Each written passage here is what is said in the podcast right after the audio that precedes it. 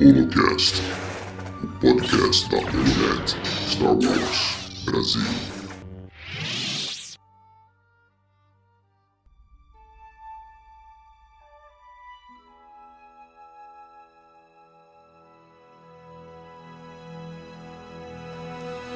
Olá, bem-vindos ao Holocast, o podcast da Lonet Star Wars Brasil. E hoje um episódio um, po um pouquinho diferente, gente, porque nós não vamos falar exatamente do lado bom de Star Wars. Nós vamos cada um apontar um defeito, um detalhe que não gosta.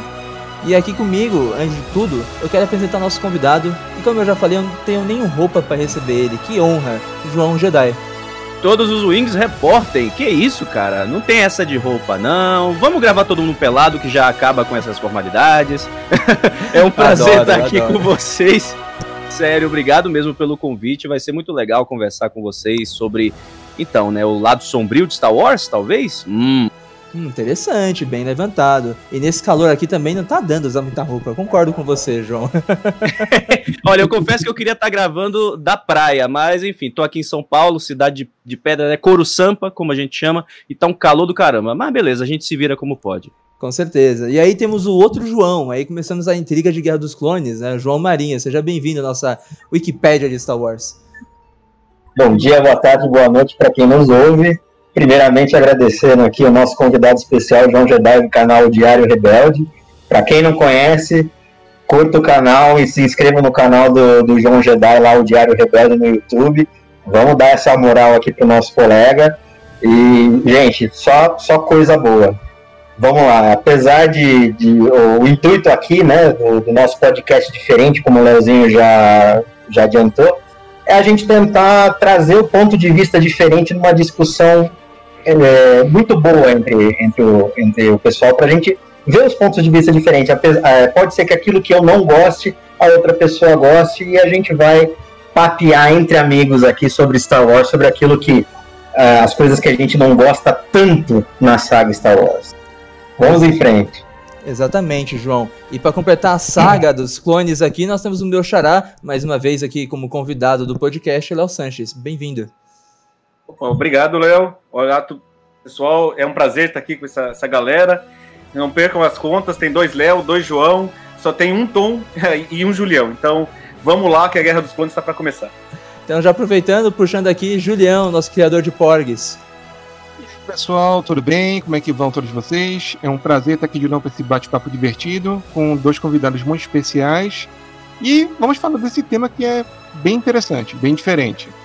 E bem, para terminar aqui, nós temos o defensor do Boba Fett desde sempre, né? Então não podemos atacar o Boba Fett nesse podcast, que é o Tom. Oi, gente, tudo bem? Boba Fett, meu personagem de Star Wars, confirmado.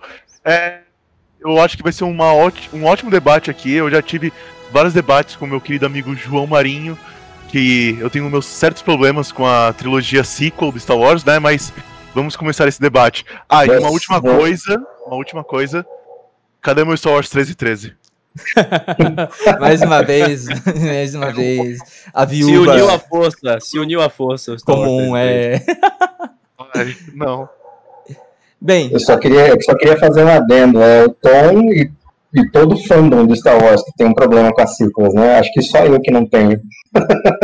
Olha, eu também não tenho, viu, João? Eu também não tenho, mas vamos deixar. Eu acho que eu tenho. eu tenho um problema ou outro, mas assim, acho que o emotivo resolve os problemas para mim, sabe? Eu sou um cara de coração fraco. Bem, vamos afivelar os cintos e entrar na velocidade da luz para começar logo esse debate que eu acho que vai ser quente.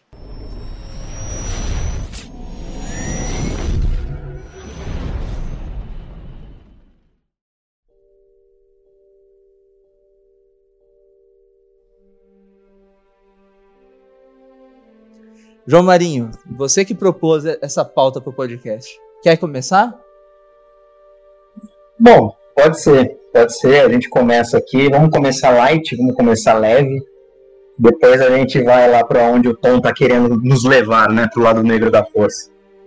Mas, mas vamos lá. O pessoal que me conhece, o Léo Sanches, meu amigo aqui de longa data, é, já sabe que eu, eu amo tudo que é Star Wars, inclusive as piores coisas né, que já lançaram Star Wars e tem aquele lugarzinho é, aquele lugarzinho aconchegante, quentinho, da, daquele ladinho esquecido do coração. Mas, obviamente, né, que tem coisas que mais me agradam e que menos me agradam. E eu tenho uma seleção de coisas, vocês podem não acreditar, mas eu tenho várias coisas que eu não gosto. Vou dar um exemplo para vocês do que eu não gosto e de que a maioria conhece, porque acredito que aqui todo mundo já assistiu Clone Wars, né? Hum, certo? Com certeza, com certeza. Sim, não, vou falar, não vou falar que eu não gosto de Clone Wars, mas tem alguns pontos de Clone Wars que eu não gosto. Por exemplo, olha só, agora o pessoal vai me julgar legal. Eu não gosto do arco de mortes e eu não gosto das, sacerdo das sacerdotisas da força.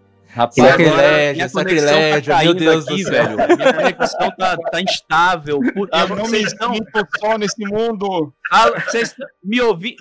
eu, eu não. Mas tá vendo só? Ô, E João, eu vou explicar Rapaz, o porquê. Eu achei que você ia começar leve e você começou com dois pés no peito, velho. Eu tô parecendo o Boba Fett caindo no sala. Imagina, imagina quando chegar na polêmica. João, João Marinho, deixa eu fazer um comentário antes de você iniciar a sua, sua fala. A minha defesa. Exatamente. A questão de mortes, eu tô com você. Caramba, gente, onde eu estou? Já são dois agora, graças a Deus. Meu Deus. Então vamos lá, vou, vou dizer os porquês, né? Os porquês é o seguinte, gente. É, eu, deixa eu dar, fazer uma introduçãozinha que eu gosto de contar um pouquinho de história, né? Então vamos lá. Vocês lembram que o- a, toda a controvérsia em cima do episódio 1, certo? Certo? No seu, do seu lançamento, né? Vocês lembram também de toda a controvérsia que acredito que existe até hoje sobre os midi-chlorians, certo? Sim. Então, midi-chlorians, na minha visão, né, e já pesquisei bastante sobre isso, ele não é como foi é, a intenção dessa criação pelo George Lucas, pelo que eu conheço da história, não era aquela intenção de se explicar a força de uma forma biológica como foi foi, eh, foi tratado pelo fandom à época do seu lançamento. A minha visão sobre os midichlorians e a visão que eu acredito que o Lucas teve sobre isso é apenas uma forma biológica de se constatar um sensitivo à força. Que tem diferença, né? Apesar de muitos dizerem que não, eu na minha visão eu entendo que tem diferença. Não é, é midichlorians é simplesmente uma constatação. Olha, a- aquele cara é sensitivo à força, então eu consigo fazer uma contagem de midichlorians. Agora vamos entrar lá no porquê que eu não gosto do arco de mortes e por que eu não gosto da, da sacerdotisa da força que foram aqueles arcos mo- mostrados em Clone Wars. Para quem não lembra, o arco de mortes é quando Anakin, Ahsoka e Obi-Wan Kenobi vão até o planeta Mortes, né? E a- lá eles acham aquela figura do pai, que é a, a representação do equilíbrio da força, né? A figura do filho, que é a representação do lado negro, e a figura da filha, que é a representação do lado da luz, né? Já E tava tem- pronto aqui pra fazer o sinal da cruz, achei que você ia falar Espírito Santo. Então, porque assim, é, me- da mesma forma que o fandom pegou aquela questão do midichlorians falando, olha, é, ficou, tirou todo o misticismo da força e tratou de uma forma biológica, que, no meu ver, não é isso, tá? Mas, para mim, o arco de mortes e essa sacerdotisa da força mistificou e explicou demais a força. Trouxe a força como se fosse uma entidade com representa- representações físicas, né? De, é, eu acredito assim, na, na minha visão, a força ela tem vontade própria, óbvio, né? É, tanto que é, muito se ouve dos Jedi, ou então do sensitivo à força, vamos entregar a força, é a força quem vai decidir isso, né? Inclusive tem um arco muito bom em Fallen Order, né? Que para quem não jogou aí pode tomar spoiler. É, no finalzinho lá, quando eles acham aquele holocron com a localização das crianças, o Cal Kestis quebra o holocron, né? E ele fala, vamos deixar o destino dessas crianças para a força. Então a força é uma entidade de, é, cósmica, Qui-Gon de, de, é, fazia essa diferenciação muito bem, né? Que tem a força viva, que é aquela força que existe dentro dos seres, e a força cósmica, que é o que move, né? Toda, toda a força no universo Star Wars. Então, assim, para mim, mistificou demais e explicou demais. A sacerdotisa da força é aquela entidade que vai lá e explica: olha, isso, eu vou colocar um teste para você. Na minha visão, eu não vejo a força fazendo aquilo. Eu aceito o arco de mortes, eu aceito as sacerdotisas. Mas para mim, assim, sabe, quando você. Parece que você tem um Deus atrás, você tirou aquela. aquela você explicando demais e você trazendo uma entidade divina por trás da força, você também retira um pouco daquele misticismo, daquele mistério que existia atrás da força. Então, eu não, não, não me pegou muito esse ar.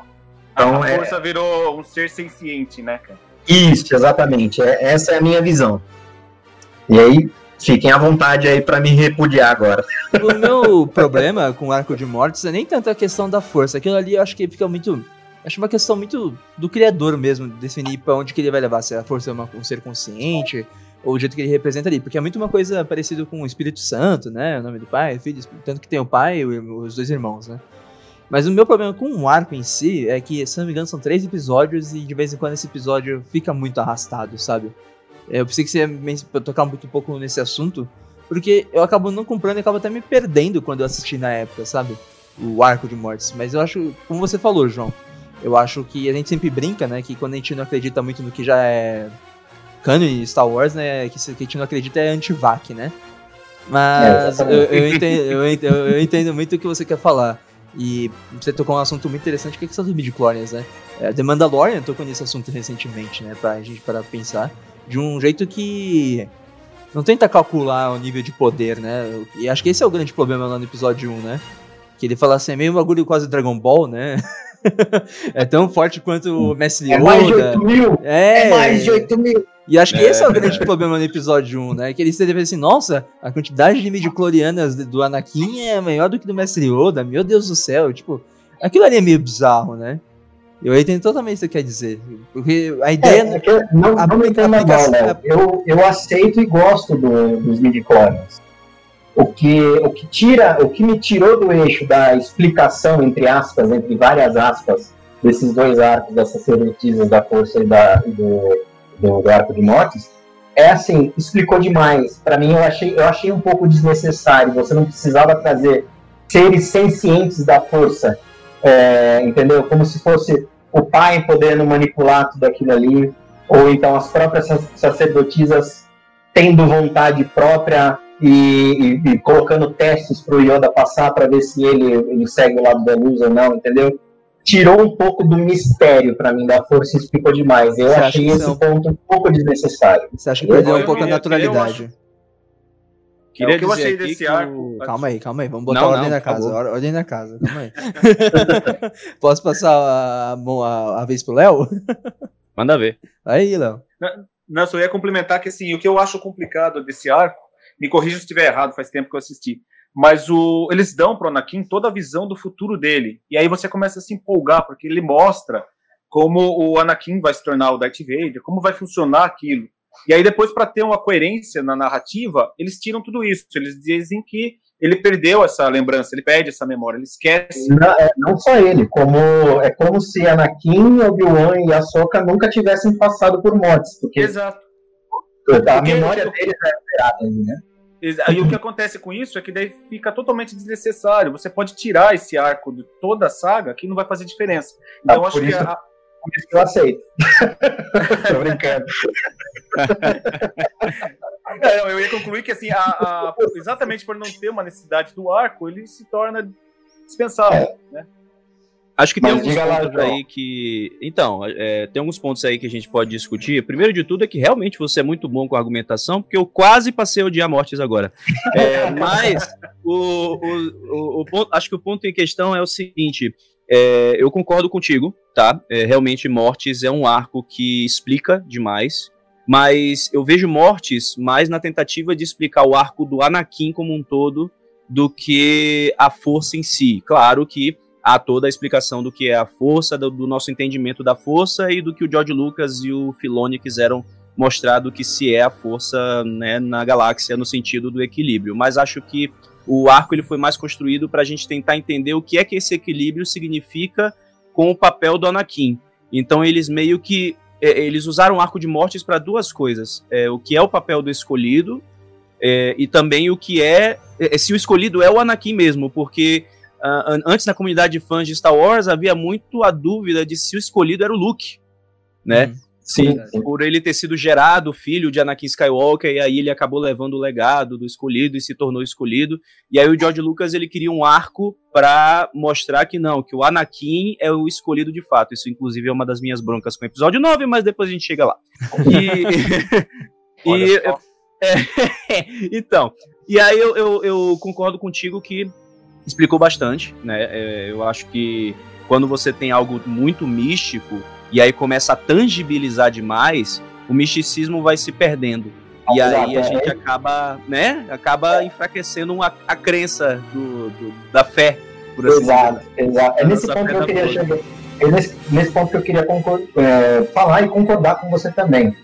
Eu entendi que o arco de mortes era sobre o Anakin, eu entendi que era sobre o escolhido, só que ele se perde ao explicar demais e trazer, exatamente como você falou nas suas palavras, a tangibilidade para a figura do pai, para a figura do filho, para a figura da filha, entendeu? Você poderia tratar de um outro jeito, explicar que o Anakin é realmente escolhido, né? Explicar como a força funciona, sem precisar tangibilizar. Agora eu não, não, vou entender a palavra, não conseguir falar a palavra. tangibilizar. Mas, gente, tangibilizar. Agora, é, tem outra, outra coisa. É, acho que foi o Léo que comentou de deles esquecerem tudo que aconteceu em Mortes. Na verdade, eles, eles não esquecem tudo. O que acontece é que o pai apaga a memória do Anakin das visões que ele teve de do futuro, né? Que o filho revela para ele, dele se tornar Darth Vader, da Guerras Cônicas acabar e dos Jedi serem os culpados pela queda da República. O Anakin até fala isso na é, em Mortes, né? Que ele vê que os Jedi são os culpados e que ele deve trazer a paz eliminando todo mundo. E aí o pai vai lá e puf, apaga a memória, dá um obliviate do Harry Potter nele e, e apaga a memória do Anakin. Só que é só dessa visão, é só desse entendimento do Anakin. Eles depois, eles, eles lembram do que aconteceu em Mortes, tanto que o Yoda referencia isso no arco das, das sacerdotisas, quando ele vai aprender como se une a força, né? Eu tô fazendo uma pesquisa para um vídeo, então eu acabei pesquisando. O assunto tá fresquíssimo na cabeça. e aí, e aí ele, ele, o Yoda pergunta: hum, é, Jovem Skywalker, o Qui-Gon você encontrou, não foi? Aí o, aí o Anakin fala: é, foi lá em Mortes e tal, mas sei lá, pode ter sido uma ilusão, é uma brincadeira da força, qualquer coisa assim. É, é nesse ponto que eu queria falar. Eles saem de lá não sabendo se é real ou se não é. Até porque é. passa alguns, alguns segundos só o tempo é diferente, né? Isso, é, isso, isso. É como se eles tivessem é, tudo sonhado ali, né? É, a teoria da relatividade, né? Não chegam a se conversar, né? Não, não chegam a se conversar. Relatividade de Einstein. Fica aquela coisa não dita, né? Tipo, oh, que é. bad trip da porra. É, aquela, aquela, aquele pós-rolê, né? ah, se ninguém contar, eu não conto. Ressaca da força, ressaca da força. Mas, gente, eu, eu ia perguntar pra vocês, estão falando que o arco de mortes é importante pra questão da, do escolhido. Mas existe alguma dúvida no fã de Star Wars que, por exemplo. An existe! Antes, existe, antes, antes dos últimos três episódios. Não, tudo bem, mas. Velho, até Rebels meteu um Luke Skywalker é o escolhido no ponto de vista do Obi-Wan e reacenderam essa discussão de novo. Aham. Uhum foi, foi puxada. Tipo, a gente pensa que responde a parada, não, é o Anakin mesmo. Aí vem o Dave Filoni mete o Obi-Wan dizendo que o Luke é o escolhido, aí todo mundo, pronto, mudou o contexto do escolhido. Não, mas e olha só, esse negócio é tão, é, é, é tão, é, é, tão tabu em Star Wars, né? Porque assim, é óbvio que o Anakin é o escolhido. para mim é, e eu acredito que inclusive pro George Lucas era. Tem, tem várias entrevistas, né? E se alguém é, tiver a oportunidade de ler aquele livro lá, como George Lucas criou Star Wars, lá tem bem explicadinho, né, de como era a visão dele sobre, sobre é, principalmente sobre a trilogia clássica, né. Mas é, o que eu queria dispor aqui é que, assim, como o próprio João Jedi falou é, em Rebels, ele coloca o ponto de vista do Obi-Wan, falando assim, esse cara é o escolhido para trazer o, o, o, o equilíbrio para a força, né. O próprio Darth Vader fala Luke, você pode derrotar o Imperador, ele já previu isso. Não é o Luke quem derrota o Imperador, todo mundo sabe quem é o próprio Anakin, né? Converti o Darth Vader, na verdade, reconvertido em Anakin pelo Luke, né? E, inclusive, tem um outro livro recentemente lançado no novo cânone aqui de Star Wars que dá o ponto de vista do Yoda, né? Que chama, inclusive, é, sobre um ponto de vista, né? É, outro ponto de vista, não lembro, não lembro como é, é o nome. É por aí mesmo, é, uma série de ponto de vista. É uma série de, é uma série de contos, é uma série de contos. E, e ele dá um ponto lá pro Yoda e o Yoda ele não quer treinar o Luke, por quê? Porque ele entende que a Leia é mais suscetível a, a, a ser treinada. E, e, no ponto de vista do Yoda, né, não fala com essas palavras, mas provavelmente a Leia seria escolhida para trazer o balanceamento à força. Sim. E inclusive essa dicotomia nesse ponto entre o, entre o Obi-Wan e o Yoda, né? Porque o Yoda quer treinar, treinar a Leia, claramente ele quer treinar a Leia, e o Obi-Wan ele, ele aposta todas as fichas no Luke. Mas aí tem uma coisa, gente, que é, é, é parece que esse arco eles quiseram criar realmente para reforçar que Anakin é escolhido, mas na minha opinião, onde que eles erram? Eu não sei se vocês lembram, quando o pai fala que ele é o escolhido, que ele proclama isso, ele fala que é, se ele não tomar cuidado, ele vai trazer desgraça, ele vai acabar com a galáxia. Então eles deixam muito explicadinho coisas que já estavam subentendido.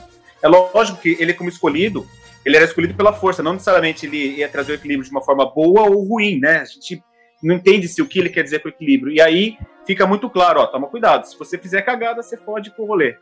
Eu acho que aí eles explicam demais. Será que é porque é, é porque Clone Wars, né, foi feita para uma série jovem, né, uma série de público mais jovem. Então, é, talvez para nós dinossauros, é, o fato de explicar demais é, é, algo que incomoda. Mas para audiências mais novas, talvez tenha que ter sido necessário explicadinho assim, esmiuçadinho. Eita, quase não sai. Esmicio, esmi, não vou falar. Enfim, é, assim no detalhe, para que elas, né, essas audiências mais novas entendam que o Anakin é o escolhido, que ó, ó, toma cuidado, se você fizer caquinha, a galáxia tá ferrada. E aí eles tiveram que ser bem literais para poder essa galera mais nova pegar o ritmo, né, nos episódios 3 e por aí vai. Olha, eu acho que, você, acho que pode ser por aí sim, porque eu lembro minha relação com Star Wars começou muito próximo ali com o lançamento do filme animado, né? Que depois levou a série Clone Wars, né? E era uma coisa mais inocente, né? O filme. E depois você vai vendo a série e, tipo, eu pelo menos não sentia uma coisa inocente, mas você pegou no ponto interessante. Talvez sim seja uma. A Lucasfilm começando a pisar em ovos ali com o David Filoni, né? Porque foi criada a série e acabou chegando nesse ápice. É um ponto para se é. pensar é. assim, né? Então eu vou puxar esse gancho para trazer de novo a minha opinião, cara. Quanto ao escolhido da força, ok, você explica, fica bonitinho. Mas e as figuras do pai, da filha, na cabeça de uma criança, para entender o que é a força? Cara, eu é doutrinação mais... isso aí que chama, doutrinação. eu acho que confunde mais ainda, cara. Inclusive a sacerdotisa da força é difícil pra gente entender o que é. Você imagina pra uma criança, pra aquele público-alvo. É, mas é uma, é, é uma, é menção, é uma menção é, muito grande. Puxado. É uma menção muito grande à Bíblia, João. É, Ficou meio espiritual mesmo. É, é, é, um negócio... é, é real. É, talvez a questão de tangibilizar a parada justamente para a criança ter um referencial, entendeu? Porque é, eu, eu acho que pode ser assim, né? A gente está tá indo agora para uma questão muito mais profunda de, de roteiro e de produção do que da história em si. Mas talvez você tangibilizar a força nessa, nesses três semideuses, né? Meio que, meio que explica para a cabeça da criança, ó, a gente tem o pai, que é o meio, que é o equilíbrio de tudo, tem a filha que é, evoca o lado bom, e esse filho que evoca o lado mal. E essa é, é a força, a força age dessa forma, e aí a gente tem que restabelecer o equilíbrio entre esses dois lados, entendeu? Eu acho que é, foi justamente para dar uma, uma, uma referência para a cabeça da criança. Olha, a argumentação do João Marinho foi tão boa que fez até eu ficar com desgosto do roteiro do episódio 9 lá do Colin Trevor, mano. Essa, já Gente, essa não é velho. Não, porque eu, eu li o roteiro começo do ano passado, durante a quarentena, eu achava aquilo maravilhoso, tirando a parte que a Race relaciona com pouco, acho meio forçado. Aliás, a Race relaciona com qualquer um não, deles lá, é forçado. Mas... não é forçado, não. Os três são forçados, Tom. Ah, calma, é... com é, é, os Nossa, três são forçados. Nossa, sim. Os três são forçados, mas enfim. É, o final é a batalha em mortes, né? E parando pra pensar, sim. Qual que é o sentido de levar a batalha pra lá? Pra, Enfim. pro filme não faz. É, pra, exatamente. Seria uma boa conexão com a série, né? Não, mas seria, mas, uma, seria uma menção. Cinema, seria uma menção é, apenas por mencionar. É, exatamente. Parando pra pensar, seria apenas uma menção por menção. Não é, faria sentido. Que, que, que não aproveita, né? Aquele fanservice que o fanservice bom, né? Pelo menos é o que eu trago de fanservice bom, é aquele que você conecta com a história. Agora, aquele fanservice simplesmente jogado e não faz nenhum sentido com a história, para mim, ele não, não serviu no foco. É que nem é. o Luke in the Mandalorian. A gente tava discutindo aqui no podcast, eu acredito que o João também tava discutindo. não, mas não é, não é, crítica, não é crítica, mas a gente já imaginava que poderia ser o Luke aparecer. Só que a gente nunca imaginou que o Dave Filoni ia sacar uma carta na manga como o Luke Skywalker. E é um fanservice que serve totalmente a história. Exatamente. A gente entende, exatamente. A gente entende que o Luke não, não era o Jedi que estava em treinamento, era quem estava procurando tudo isso, não, fa, não fa, é, faz todo sentido ser ele o cara responder a mensagem do Grogu, né? Com Exatamente. Bem, vou, to vou, tocar a bola aqui. Ô Tom, quero que você seja o próximo, hein? Eu sei que você tem umas opiniões bem diferentes, né? Meio extremas? Ah, eu, eu, queria falar mal do Boba Fett agora, mas vamos lá. Vai, vai, vai. Entra, entra nessa luta comigo, você vai ver. Você vai, você vai ser estoqueado pra mim em todo lugar possível. Fala, fala. Então vamos lá, Tom. Lá, Tom. O que, que você não você tá- gosta? Tá, você tá com a palavra agora. Ai, meu Deus. Por onde começar? Bem, vamos começar assim, em clássico há muito tempo atrás, numa galáxia muito distante, um jovem garoto começou a assistir Star Wars. E começou a assistir Star Wars pelo episódio 2. E nisso, ele adorou. Mas quando ele cresceu, percebeu os furos e a má qualidade. E aí, ele, o, o amor dele cresceu com o episódio 7. E aí, veio o episódio 8. E aí, veio a Kathleen Kennedy. E aí Ai, veio o episódio meu Deus, 9. Tocou na ferida. Tocou na Tocou ferida. Na ferida. Tocou na ferida. Começou. Bem, por onde começar? Você vai atacar o primeiro episódio 8 ou vai atacar a KK? Uh, ah, eu vou começar com o episódio 7. Ai, meu Deus. Então vamos lá, então vamos lá. Episódio 7. Eu vou beber eu uma gosto. água. Eu não tenho nenhum deixar o Tom joga no ventilador, né? Ele foi Cara, fazer eu não tenho... Falar real, eu não tenho nenhum problema com o episódio 7. Nenhum. Eu acho ele muito bom. Tipo, a maior crítica que tem no episódio 7 é uma recontagem do episódio 4. Beleza. Mas eu não vejo isso como problema. Eu posso ter, eu vejo isso como uma volta às raízes.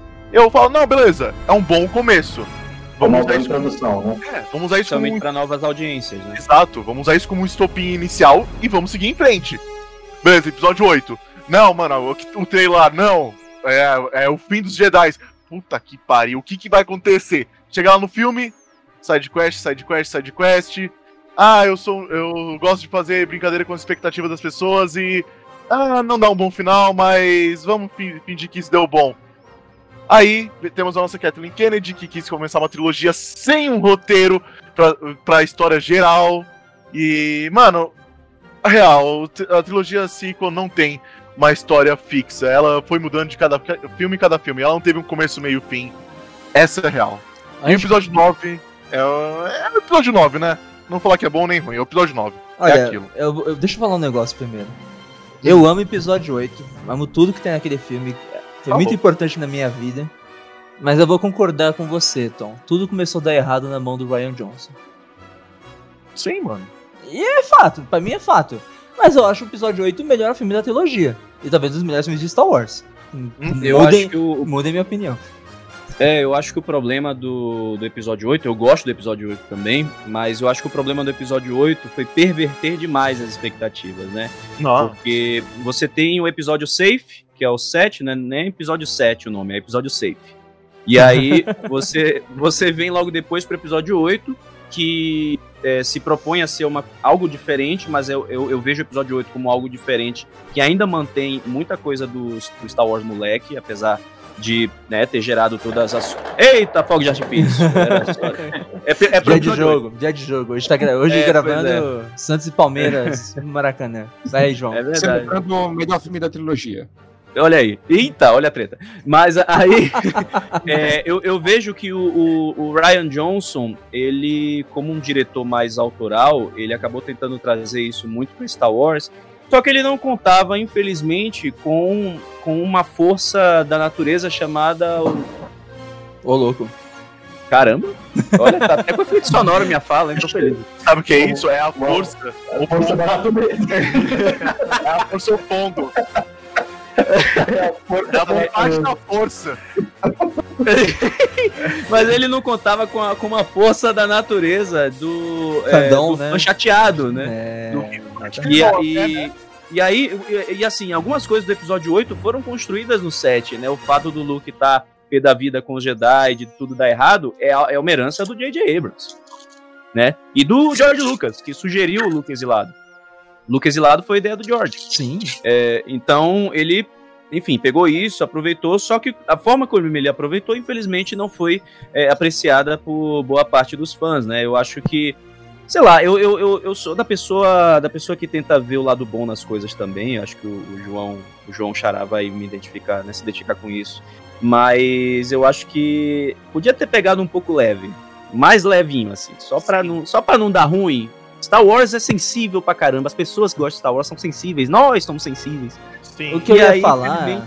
o que eu ia falar que eu acho que o grande problema do episódio 8 é que todo mundo esperava que o Snoke ia ser o grande vilão e eu boto fé que ele ia ser mesmo. Mas o Ryan Johnson teve aquela brilhante ideia de falar assim, nossa, vamos matar o vilão principal da trilogia no, no- no segundo episódio, né? No segundo filme.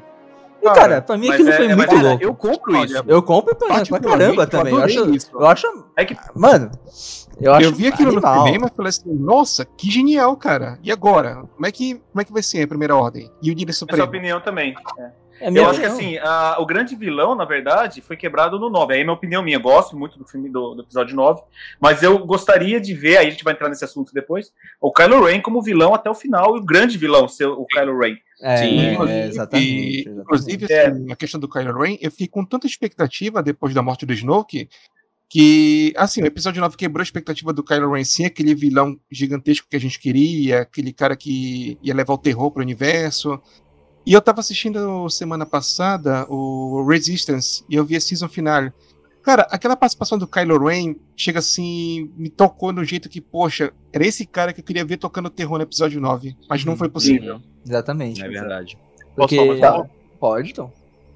Então, a gente tá falando sobre como o Ryan Johnson mexeu muito assim com a questão da expectativa, que esse é o, o estilo dele de roteiro, né? Vamos falar um pouquinho mais, eu vou falar um pouquinho mais sobre essa questão de estilo de cinematográfico. O Ryan Johnson tem isso. É, alguém aqui assistiu Entre Facas e Segredos? Mas o filme veio Sim, depois. eu assisti. O filme foi Eu depois. assisti e achei um puta filmão. É um filmão, Então. mas é um filmão. Sim, não, veio depois, mas a questão é, esse é o estilo do Ryan Johnson. Ele, go ele, teve, ele fez um filme antes do Last Jedi, mas eu não lembro qual é agora. Looper, ele- Looper. é, ele, ele É, ele dirigiu. Looper, Ele verdade. dirigiu The Walking Dead. É, The Walking Dead. É, Ele- Breaking ele Bad. É, meu, ele Breaking gosta, ele, ele gosta de brincar com as expectativas, ele gosta desse tipo de roteiro. E, tipo, por exemplo, se a gente for pegar o Nice Out, espetacular, tá ligado? É muito bom. Eu adoro o Nice Out. Por um filme isolado. Hã? Por um filme isolado. Eu entendi. Eu acho que eu entendi o seu ponto. Mas se você for, Então, pegar. Calma, calma, calma. Se você for pegar o Star Wars, dá pra fazer isso. Mas, cara, o- isso volta pra questão maior que eu falei. Que é, tipo, você querer fazer uma trilogia sem ter uma ideia. Tipo, não tem problema algum você pegar diretores com estilos diferentes e fazer a mesma série. Mas você tem que ter, tipo, a narrativa principal, cara. Cara, Tipo, eu não acho que- que passou muito por isso, Tom. Eu acho que a opinião Tem. pública com relação ao episódio 8, com tudo que aconteceu com o Snoke, até com o Luke, e acho que principalmente com o Luke, é porque o Mark Hamill fez campanha contra o personagem que ele interpretou. A gente sabe o que ele fez. Ele falou assim: não é, esse não é, não é o cara que eu conhecia há 30, 40 anos atrás. Ele, ele fez campanha contra. Cara, todo, mas- todo o envolto que aconteceu após o episódio 8 levou pro episódio 9 porque a Lucasfilm não teve coragem na época de tentar falar assim: não, agora o vilão do filme vai ser o Kylo Ren. Porque você acha que a Katie Kennedy não chegou a ler o roteiro? Você acha que ela não viu o que o filme ia entregar? Ela na minha visão, ela gostou do que foi feito. Só Óbvio que a pressão foi gostou. muito grande. Não só ela, a Lucasfilm inteira, né? Que, que É, exato. O- Executivos da Disney. A tudo. crítica gostou do filme. Eu acho que não é uma questão de um plano. Eu acho que eles viram a mudança, a correção de curso que o Ryan Johnson propôs e falaram assim: nossa, é isso que nós queremos para Star Wars. E quando eles viram o abismo que era o fandom, e acho que o- um de vocês vai falar do fandom, enfim. Eu já vou falar agora desse. Não tô na mente Ah, de não, é- vocês. É, Vamos lá, a gente, a gente tá falando da, da trilogia se- sequel em- como um todo e vocês deram um pouco de ênfase mais no, no 8. no Ryan Johnson, porque é, o filme do Ryan Johnson, né, que é o episódio 8, ele, ele foi aquele divisor de águas, né, entre o fandom, né. Primeiro, aí, óbvio, eu vou dar totalmente opinião minha aqui, tá, gente? Eu não sou rei da verdade, não quero ser o rei da verdade. Eu Não, só quero, pode falar, só depois eu meu ponto de vista. Relaxa. Rei da verdade. Todo mundo vai te cancelar na Não, exatamente. internet, Relaxa. Sem problema. Só fala. Eu só quero, eu só quero dar minha opinião, assim, como, como fã, né? Como fã mesmo da, da saga, né? E fã antigo, eu, eu assim, é, como o próprio João Jedi falou assim, nós somos dinossauros, cara, eu assisti o primeiro filme em 86, foi ali que foi arrebatado. O Léo Léo Sanches aí não, tá, não me deixa mentir, né? Eu sempre fui. É, o Léo Sanches me conhece desde 8 anos de idade. Ô, louco. Então eu sempre fui, eu sempre fui fã da saga desde, desde criança, desde 6 anos, 5, 6 anos de idade. Então, irmãos. assim, é, em 99, é, quando, lanç, quando anunciaram né, o, o, o episódio 1, eu, eu tava em êxtase. E ninguém, a gente não tinha uma base de fãs como ela é hoje, né? E a gente não tinha internet com esse anonimato que a gente é hoje. Então, vamos lá. É, é, as próprias sequels não, não teve esse burburinho todo na época do lançamento, né? É, as prequels, né? Desculpa não teve esse burburinho todo na época do, do seu lançamento. Quando lançou o episódio 1, a galera foi eufórica assistir o filme. Todo mundo assistiu e todo mundo gostou. Foi depois, com o advento da internet, que começou. Nossa, esse filme não é tão bom assim, não sei o quê. Tudo bem, né? Tem, não, não tô falando que tem quem tá certo ou quem tá errado, né? Mas assim, todo lançamento de Star Wars ele vai gerar polêmica. Cara, se você procurar jornais da época do, do, da, da sequência do, do Império Contra-Ataca, teve muito crítico que meteu pau. Não- E não foram opiniões, é, é, opiniões isoladas, não. Tá? Foram, foram grandes críticos de renome que meteram pau no Império Contra-Ataque. E hoje ele é tido pela maior base de fãs como o melhor filme é, já saga, lançado de Star Wars, da saga. Acredito que por ser o River Cashner quem, quem dirigiu, e não o George Lucas, porque a gente sabe que ele não era um bom diretor. Mas isso é outra, outra história e a gente. Sabe muito bem disso. é, Ai, Mas é vamos tão lá. áspero, né? Mas vamos lá, eu concordo que não houve um planejamento para sequels, concordo. Claramente não havia um planejamento comum para os três filmes, né? Mas eu acredito que a aposta foi essa e foi proposital. Eu acredito que eles quiseram dar liberdade para os três diretores de cada três dos três filmes e escolheram propositalmente três diretores diferentes para os três filmes. Por quê? Porque eles queriam liberdade criativa total para os três diretores. E eles apostaram nesse modelo sem um plano geral. Por quê? Porque havia um esboço de uma trilogia sequel do próprio George Lucas na venda da Lucasfilm. Por quê? Que George Lucas, para valorizar a, a venda, né, da, o, a marca Star Wars na hora da venda, ele botou seu popozinho lá na, na sua escrivaninha e esboçou roteiros de uma possível sequência, para dizer que ele tinha material em mãos para é, três episódios sequenciais. O que todo mundo sabe que foi descartado pelas Lucasfilm, justamente por esse plano de ó, queremos apostar. Deu certo? Há controvérsias, tá?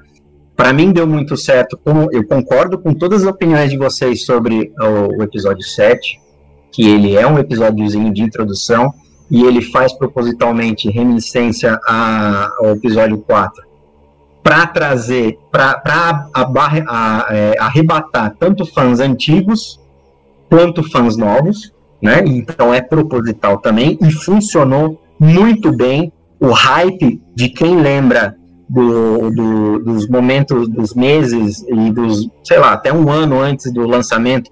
Aquele primeiro trailer que sai com o Han Solo e o Chewie entrando na Millennium Falcon, o Han Solo falando Chewie, we're home. Eu me Teve arrepiei nego que chorou. falar, cara. Teve nego que chorou aos prantos, foi, foi aos prantos com aquilo lá. Então, assim, Eu. isso foi proposital. É, não, eu, todo mundo, né? É, Então, a- a maioria. Cara, e, cara, e ganhou, e ganhou, a marca Star Wars foi. é, todo mundo só se falava em Star Wars na época da- do, do episódio 7. eu não sei Sim. vocês, eu não sei vocês, mas gente, eu fiquei tão hypado que no dia do trailer eu saí da reunião pra poder assistir e voltei lagrimando pra reunião. eu ia comentar uma situação parecida. Quando eu vi o trailer, o trailer, o trailer do episódio 9, Isso não era nem um trailer, era um teaser, né? é, mas o do episódio 9, pra você ver meu hype, com aquela musiquinha de fundo que eu vivo colocando aqui no podcast, eu, eu vi o trailer eu falei, cara, eu vou comprar meu ingresso. Eu- era madrugada, acho que era tipo umas 4 da manhã, eu falei, Eu dei um áudio pro meu amigo e falei assim, cara, eu não quero saber, acabei de comprar dois ingressos, vai comigo ver esse negócio. E foi isso. Qual, do tava- episódio 9? É, do 9, do 9, hora bolas, né? Não, porque o do 9, o do 9 foi mais ou menos à tarde, sim. Porque eu lembro que eu. é, sim, sim, mas eu fiquei vendo o trailer o dia todo. Fiquei o dia todo vendo o É. negócio, fiquei o dia todo. Porque eu vi. Na hora, foi na hora do. O Tom, vai, o Tom vai lembrar, a gente tava, a gente É, tava- foi na Celebration. eu e o Tom estava em aula. A gente tava em aula, eu e aí, lembro. aí Eu saiu Eu fiz, eu fiz duas horas de almoço só pra poder assistir o trailer. Eu e o Tom, a gente tava em aula, saiu o trailer e eu falei assim, cara, vou pro corredor, eu vi o negócio, eu vi a risa- a risadinha do Papatino e eu falei, ferrou. É vapo. Então, aí que tá. Engraçado. Quando E eu aí vi a foi risadinha do vapo mesmo. Papatinho, eu fiquei preocupado. Não, porque Então, eu, quando eu vi o Papatino, eu imaginava que não ia ser daquela coisa, nossa, o Papatino vai voltar. Eu pensava assim, cara, eles vão introduzir o Papatino pra juntar tudo, mas de um jeito leve. E eu falei assim, É. cara, é agora, sei lá, eu fui é isso. vibe também. E Eu, eu, eu fui crente abafando, tipo, pronto, vão trazer o Papatinho de volta, mas aí o Anakin vai voltar como papel de escolhido, vai unir tudo, vou terminar o que você começou, Kylo Ren se redime, pam, pam, pam. Já tava indo nesse caminho aí, só que não, não foi muito. Ah, meu cara, vocês são muito É, jovens. eu, ima- eu imaginava algo do tipo. Eu falei assim, cara, é agora, é isso, sucesso. Poxa, É. DJ Abras, parça, quem me conhece de- desde pequeno sabe que todo filme do DJ, é, pra mim, é fantástico. E, enfim, depois nós comentamos Então, um pouco mais, né, é, especificamente. Bom, Enfim, voltando, voltando aqui, o filme do, do Ryan Johnson, ele é propositalmente para quebrar a expectativa mesmo. Ele faz isso para quebrar a expectativa. É o Luke recluso, é o Luke jogando lightsaber para trás, é, é, O Snoke assim, morrendo daquele jeito? o Luke morrendo daquele jeito para você fazer do Kylo Ren um vilão, um vilão que não tem nada a perder. Entendeu? E, e você comprar o, o Kylo Ren, é, aquele diálogo dele para Rey resume exatamente tudo. É, é o cara que ele tinha o fardo de ser o, o filho de dois de dois dos maiores heróis da, da rebelião, do- é, que era a Leia e o Han Solo, né? Sobrinho treinado pelo próprio Luke Skywalker, que era o maior herói da, da, da rebelião. A da galáxia, Legend, né? a Legend, né? Porque todos nós, como espectadores, sabemos que foi Anakin, né, o Darth Vader convertido em Anakin, que derrota o Imperador. Mas a galáxia inteira não. A galáxia inteira entende que foi o Luke Skywalker. Ele que estava lá na Estrela da Morte e ele que sai, sai vivo da Estrela da Morte. Com o Imperador e Darth Vader, que era o lacaio dele, derrotados. Então, se vocês pararem para pensar isso, ele foi treinado pelo herói da, do, que salvou a galáxia do- da tirania do Império, né? Uhum. Então, assim, é, e no final tem toda a redenção do próprio Luke, no próprio filme, no próprio episódio 8, e dá um final excelente para aquele Que personagem. redenção, cara. Ah, O cara, o cara resgata tudo, entendeu? Ele. é, o, o diálogo dele lá na projeção da força contra o, o Kylo Ren é exatamente isso. Eu não sou. Você está você tá totalmente equivocado. É, a, a rebelião, a resistência não acabou aqui, né? Aí, aí, que aí fala, né? A Spark, né? Que a, é, a, existe ainda a fagulha, né? E eu não vou ser o último Jedi, né? A última, e aí corta para Rey, né? Então, assim, e, e aquele é, final, né, dele começando, é, terminando do jeito que ele começou, né, olhando pro, pro sol, pôr do sol binário, né, e a, o tema da força tocando, a redenção foi sensacional e ela continua conversando no episódio 9. Aí já é um tema polêmico. Todo mundo falou, ah, é, é- é briga de diretor, porque no episódio 8, o Ryan Johnson fez um Luke jogando sabre de luz. No episódio 9, ele vai lá e pega e dá a lição de moral na Rey, dizendo que ela não pode fazer aquilo. Entendeu? É briguinha de diretor. Cara, desculpa, mas na minha visão, não. Na minha visão, é o próprio personagem rimando com o final dele no episódio 8. Entendeu? Não tinha como o Luke continuar sendo o, o Jedi amargurado, né? Depois da- de todo o seu sacrifício para salvar a resistência e a Leia. Oi, pode falar. Lembrando que o Yoda dá uma lição de moral, a última lição de moral nele, quando ele Exato. tá ali. Né? E isso, isso faz o efeito pro, pro filme 9. Eu Exato. concordo, então, assim, rima, rima, para mim, para mim não era briga de diretor, é simplesmente o diretor dando continuidade à história do outro. Entendeu? Eu, eu não consegui achar a briga de diretor. Para mim, isso é picuinha de fã, né? A gente já. Então, assim, João, eu, eu concordo contigo, Mas a imagem eu vejo um shadezinho. Mas é um shadezinho. Mas eu concordo com você que faz total sentido. Principalmente o que o João Jedi falou. No final do 8 ali, você tem a conversa dele com o Yoda. E é, é o, o, complemento que leva pro 9, né? Greatest Teacher Failure is. Ele passa o ensinamento que o Yoda fala. Ensine para ela o que você não conseguiu. A sua falha, os seus acertos. E ele faz isso. Ah, e você concorda que seria totalmente distoante o Luke continuar sendo Jedi amargurado como fantasma da força? Não, é, não concordo, faria sentido. Concordo, concordo. Então eu não consigo... encontrado o equilíbrio suficiente para sua consciência ter se unido com a força, né? Exato, Exato. E, e, não, e não, não faria sentido, assim, então eu não entendo qual é a reclamação do fã. Você entende? Ah, porque era briguinha de diretor, ficou resumido em briguinha de diretor. Eu não consigo entender, tipo, esquece os diretores e se atenha à história. O que, que a história está te contando? O que, que ela está te falando? É que assim, algum não... sentido? Pode, pode falar que, é que eu vejo dos fãs é muita, assim, muita reclamação que eu percebi na época, assim, que eles queriam que o Luke fosse aquele Jedi porradeiro, que ele saísse com. chegasse no Destroy da Primeira Ordem com sabre decepando os troopers, chegasse na sala do Snoke e lutasse com ele lá, morresse em batalha, assim que eles queriam. Mas essa, é a queda, mas essa é, é a queda do Mandalorian. É, é, mas é, mas essa é a queda de expectativa proposital do Ryan Johnson, porque todo mundo esperava que o Luke fosse comprar a ideia. E até o próprio Luke, o personagem, fala isso no próprio episódio 8. Ray, você espera o quê? Que pega uma espada laser, diminuindo o sabre de luz, o nome do sabre de luz, né? Propositalmente, e saia por aí é, chutando bundas, entendeu? É, é, o recado pro fã. Tipo, eu tô quebrando a tua expectativa aqui. Ele esquece que esse Luke não, não vai existir aqui. Mas calma, que lá no final ele vai ter a redenção dele. E vai ser uma redenção bonita. E justamente que... nesse final, esse final aí é tudo que é, eu, eu, sei, muita gente não gosta por causa do Luke e tal, mas, gente, esse final aí é tudo que os Jedi mais deveriam representar, que é o fato da, de você usar a força para a defesa, nunca para o ataque. O Luke se projeta lá na casa do caramba usando a força para poder iludir o Kylo enquanto a resistência escapa, entendeu? E se sacrifica no processo. Eu acho que isso é um sinal de altruísmo. Eu concordo é. total. É, mas é, é um sinal de altruísmo né? fenomenal, entendeu? E ele, ele não ataca o Kylo em nenhum momento. Ele tá sempre na defensiva. Ele pede desculpa, João. Ele pede desculpa. É. Assim, desculpa, eu falei com você. Cara, Exato. é muito louco, desculpa. É, eu falei com você e ele ainda tenta, no, no último esforço, redimir o próprio Kylo. Que ele fala, não me ataque, senão você, você, é, é, é você vai ficar. É, é, você vai, vai me tornar pai, aquilo que. Isso, igual, igual aconteceu com seu pai. Né, porque ele, tomado pela, pela raiva, pelo ódio lá, ele do nada mata o pai dele, entendeu? E aquilo, ele carrega aquilo com ele por toda a vida. E, ó, agora eu vou entrar num ponto, putz, agora vocês vão zecar. Que faz todo sentido a redenção do Kylo Ren lá no episódio 9.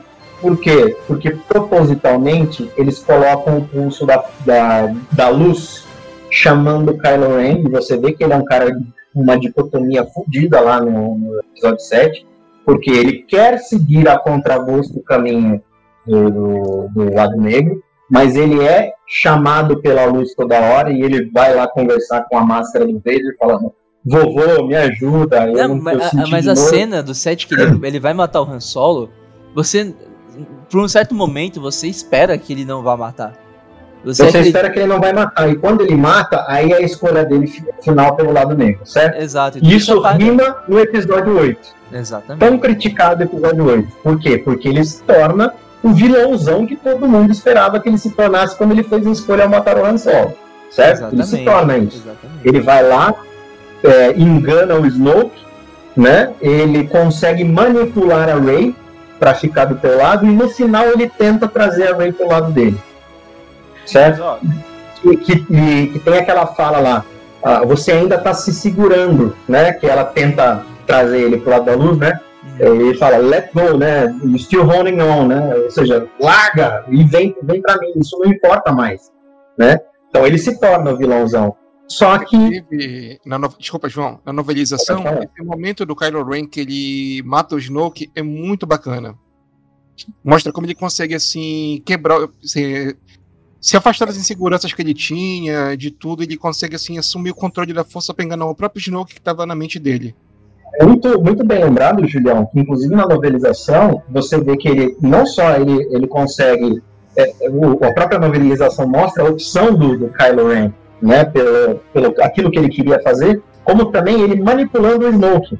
Ele, ele trazendo toda a arrogância do Snoke contra, jogando toda a arrogância do Snoke contra o Snoke mesmo, porque o Snoke tinha toda a certeza na sua arrogância de que ele estava controlando o Kylo Ren, quando na verdade era ele quem estava desviando o, o, pensamento. Ou seja, na hora que eu pegar o meu sabre de luz, ele transfere para a mente do Snoke que é ele pegando o sabre dele e matando a Rey, mas na verdade na mente dele é ele transferindo a força para o sabre que estava do lado do Snoke para matar o Snoke. Então, não, vocês estavam falando. Uma... Pode falar, pode falar. A pergunta que eu queria fazer pro João, João Sif, não o Jedi. Olha só. só braba. Olha só, é... quando a gente está no episódio 9, na redenção mesmo, quando ele vê o, o, o Han, é... a gente tem o Han de verdade ali ou é só uma lembrança dele? Só uma memória, uma lembrança. Inclusive o próprio Kylo Ren ele afirma, você não, você é só uma memória. Na verdade, o que, que é? É, é, a, é a consciência do Kylo Ren, do, do, do Ben Solo, né? Conversando com ele mesmo. Por quê? Porque o ponto de escolha pelo lado negro foi aquela, aquela cena lá no, no, no episódio 7. A do episódio 9 é simplesmente uma repetição da cena para dizer: e se eu escolher o lado, o lado correto, o lado da luz? Como que eu vou ser? Ele tava se por que eu tô perguntando isso? Porque, assim, em nenhum momento de toda a trilogia a gente vê ele conversando com as lembranças dele, né? Ali fica muito palpável, não é só ele lembrando da voz. Não seria ah, muito aí, melhor mas aí é um prejuízo, cara, porque a Carrie Fisher morreu. Porque eu tenho toda certeza que essa cena era Seria dela. Qualquer, é. Porque assim, também eu, a, minha, a minha opinião é a seguinte: eu amo o filme 8. Pra mim, ele só fica atrás do, do episódio 5, do Império Contra-Ataca. Acho que são os dois melhores. É, da, da, da, trilogia sequel, eu gosto do 8, do 7 e o 9 tem algumas ponderações, como o lance da cura, o lance do, do Palpatine, mas o, o grande problema que eu acho que eles poderiam dar uma virada, que seria sensacional, era o Anakin falando com ele ali. Porque ele era o grande. A inspiração dele. O ah, mas ninguém viu Anakin no, da trilogia nova. Seria muito inocente é, meter um Anakin ali do nada. Eu, eu, não sei. É muito o que o João tá falando. É, a, a cena era da Carrie Fisher. E o, a gente conversou em vários podcasts, no, em off a gente tava conversando. É, o episódio 9, para mim, só dá para falar que ele é um bom, porque ele honra a memória da Carrie Fisher e da Leia, porque se não fosse a Leia, o filme acabava ali a gente se lembre, é, o Kylo Ren derrotou, derrotou a Rey. Ele derrotou é, a Rey e ia, passar, ia passar ia a sabrada. Ia passar a sabrada. Ele ia, ele ia passar o sabre nela, né? A, a, a grande heroína. A, a, grande heroína do filme. feito o zap da força ali. Ele ia passar o sabre dela. E eles, eles, ela só enfia o sabre nele, né? O, ela, né? Ela, ela só derrota ele. Porque ela é, faz o zap da força, como o João Jedi falou, e ele, e ele dá, dá aquela travada, né? Ele dá aquela, tipo, ele, ele esquece da luta, é. ele perde o foco, ele esquece da luta por um momento, que é a deixa, que Mas claramente ele tá subjugando ela, né? Claramente ele tá subjugando, ela não aguenta mais levar sarrafada dele, né? E o Papatinho só, só voltando no... Pode falar. Não, só voltando no ponto que eu falei, eu entendo que a geração nova não conhece o Anakin, mas todo mundo sabe a devoção que ele tinha pelo vô dele, pelo Vader. O que eu quis dizer, na verdade, ali, que o ponto de mudança dele podia ser junto com o ponto de mudança do vô dele. Uhum. Lá atrás teve a redenção. Faria mais sentido, eu tô falando isso, a minha opinião, tá? Eu, como fã também de Star Wars, eu, eu gostaria de ver essa jogadinha no final ali. Aí sim eu acreditaria realmente na redenção dele. Porque só a memória do pai, pô, o pai quando tava vivo não conseguiu fazer ele se render, sabe? Mas é que a gente tava falando, ele, ele, ele quase foi. Ele não foi porque Sim, ele dúvida. Ele, sempre sentiu o pulso da luz. Aí o que que acontece, Léo? Assim, na minha visão, Léo Sanches, né? Aí vocês me complementem aí, ou então vocês refutem também se vocês acharem que devem. É, é assim, a Leia faz o exato da força, dá, é, dá a oportunidade da Rey pegar ele, aí ele olha para Rey e assim, a Rey ela tinha toda, toda a possibilidade de acabar com a, com a coisa ali. Era só matar o Supremo Líder da Primeira Ordem que a, a Primeira Ordem estava derrotada. Ela, no altruísmo, ela cura o Ben. E arrependida. Ela fica, Exatamente. ela fica arrependida pelo que ela fez. Arrependida. Ela, ele já tocado pela mãe, que estava lá no seu leito de morte. vendo o altruísmo dela para com ele, ela não tinha nenhuma obrigação de salvar a vida dela. Muito pelo contrário, ele estava lá para matá-la, ela consegue subjugá-la e ela, ela ainda assim salva ele. Aí ele começa a remoer se o que ele está fazendo é certo. Aí que casa essa, essa memória do pai de quando ele fez a escolha pelo lado negro lá atrás, de ser o ponto de partida para ele voltar a ser o Ben Solo. Ele deixar de ser o Kylo Ren. Por quê? Ó, cara, eu, eu acho essa cena sensacional. Vocês me desculpem aí a babação de ovo, mas, cara, a, eu a, concordo. a cena, a cena é igual. É, tem o toquezinho lá na- no rosto lá do Ben Solo e é exatamente como seria a cena se ele se ele escolhesse o lado do bem. Por quê? Porque ele olha pro sabre e ele fala: "Pai, me ajude". Isso no episódio 7. Aí o pai tenta pegar o sabre de luz da mão, ele não deixa e mata o pai. O que que acontece aí? O pai não faz nada, coloca a mãozinha e ele próprio decide jogar o sabre que representava o lado negro nele. E Entendeu? detalhe, Então, então fica bem claro que ele fez a escolha pelo bem. Diga lá, Tom. grande detalhe, que nem, nas, que nem no Império Contra-Ataca, que ele, ele quase fala pro pai dele, eu te amo, e o, o Han Solo só fala, eu sei. Ai, essa cena é muito boa, mano.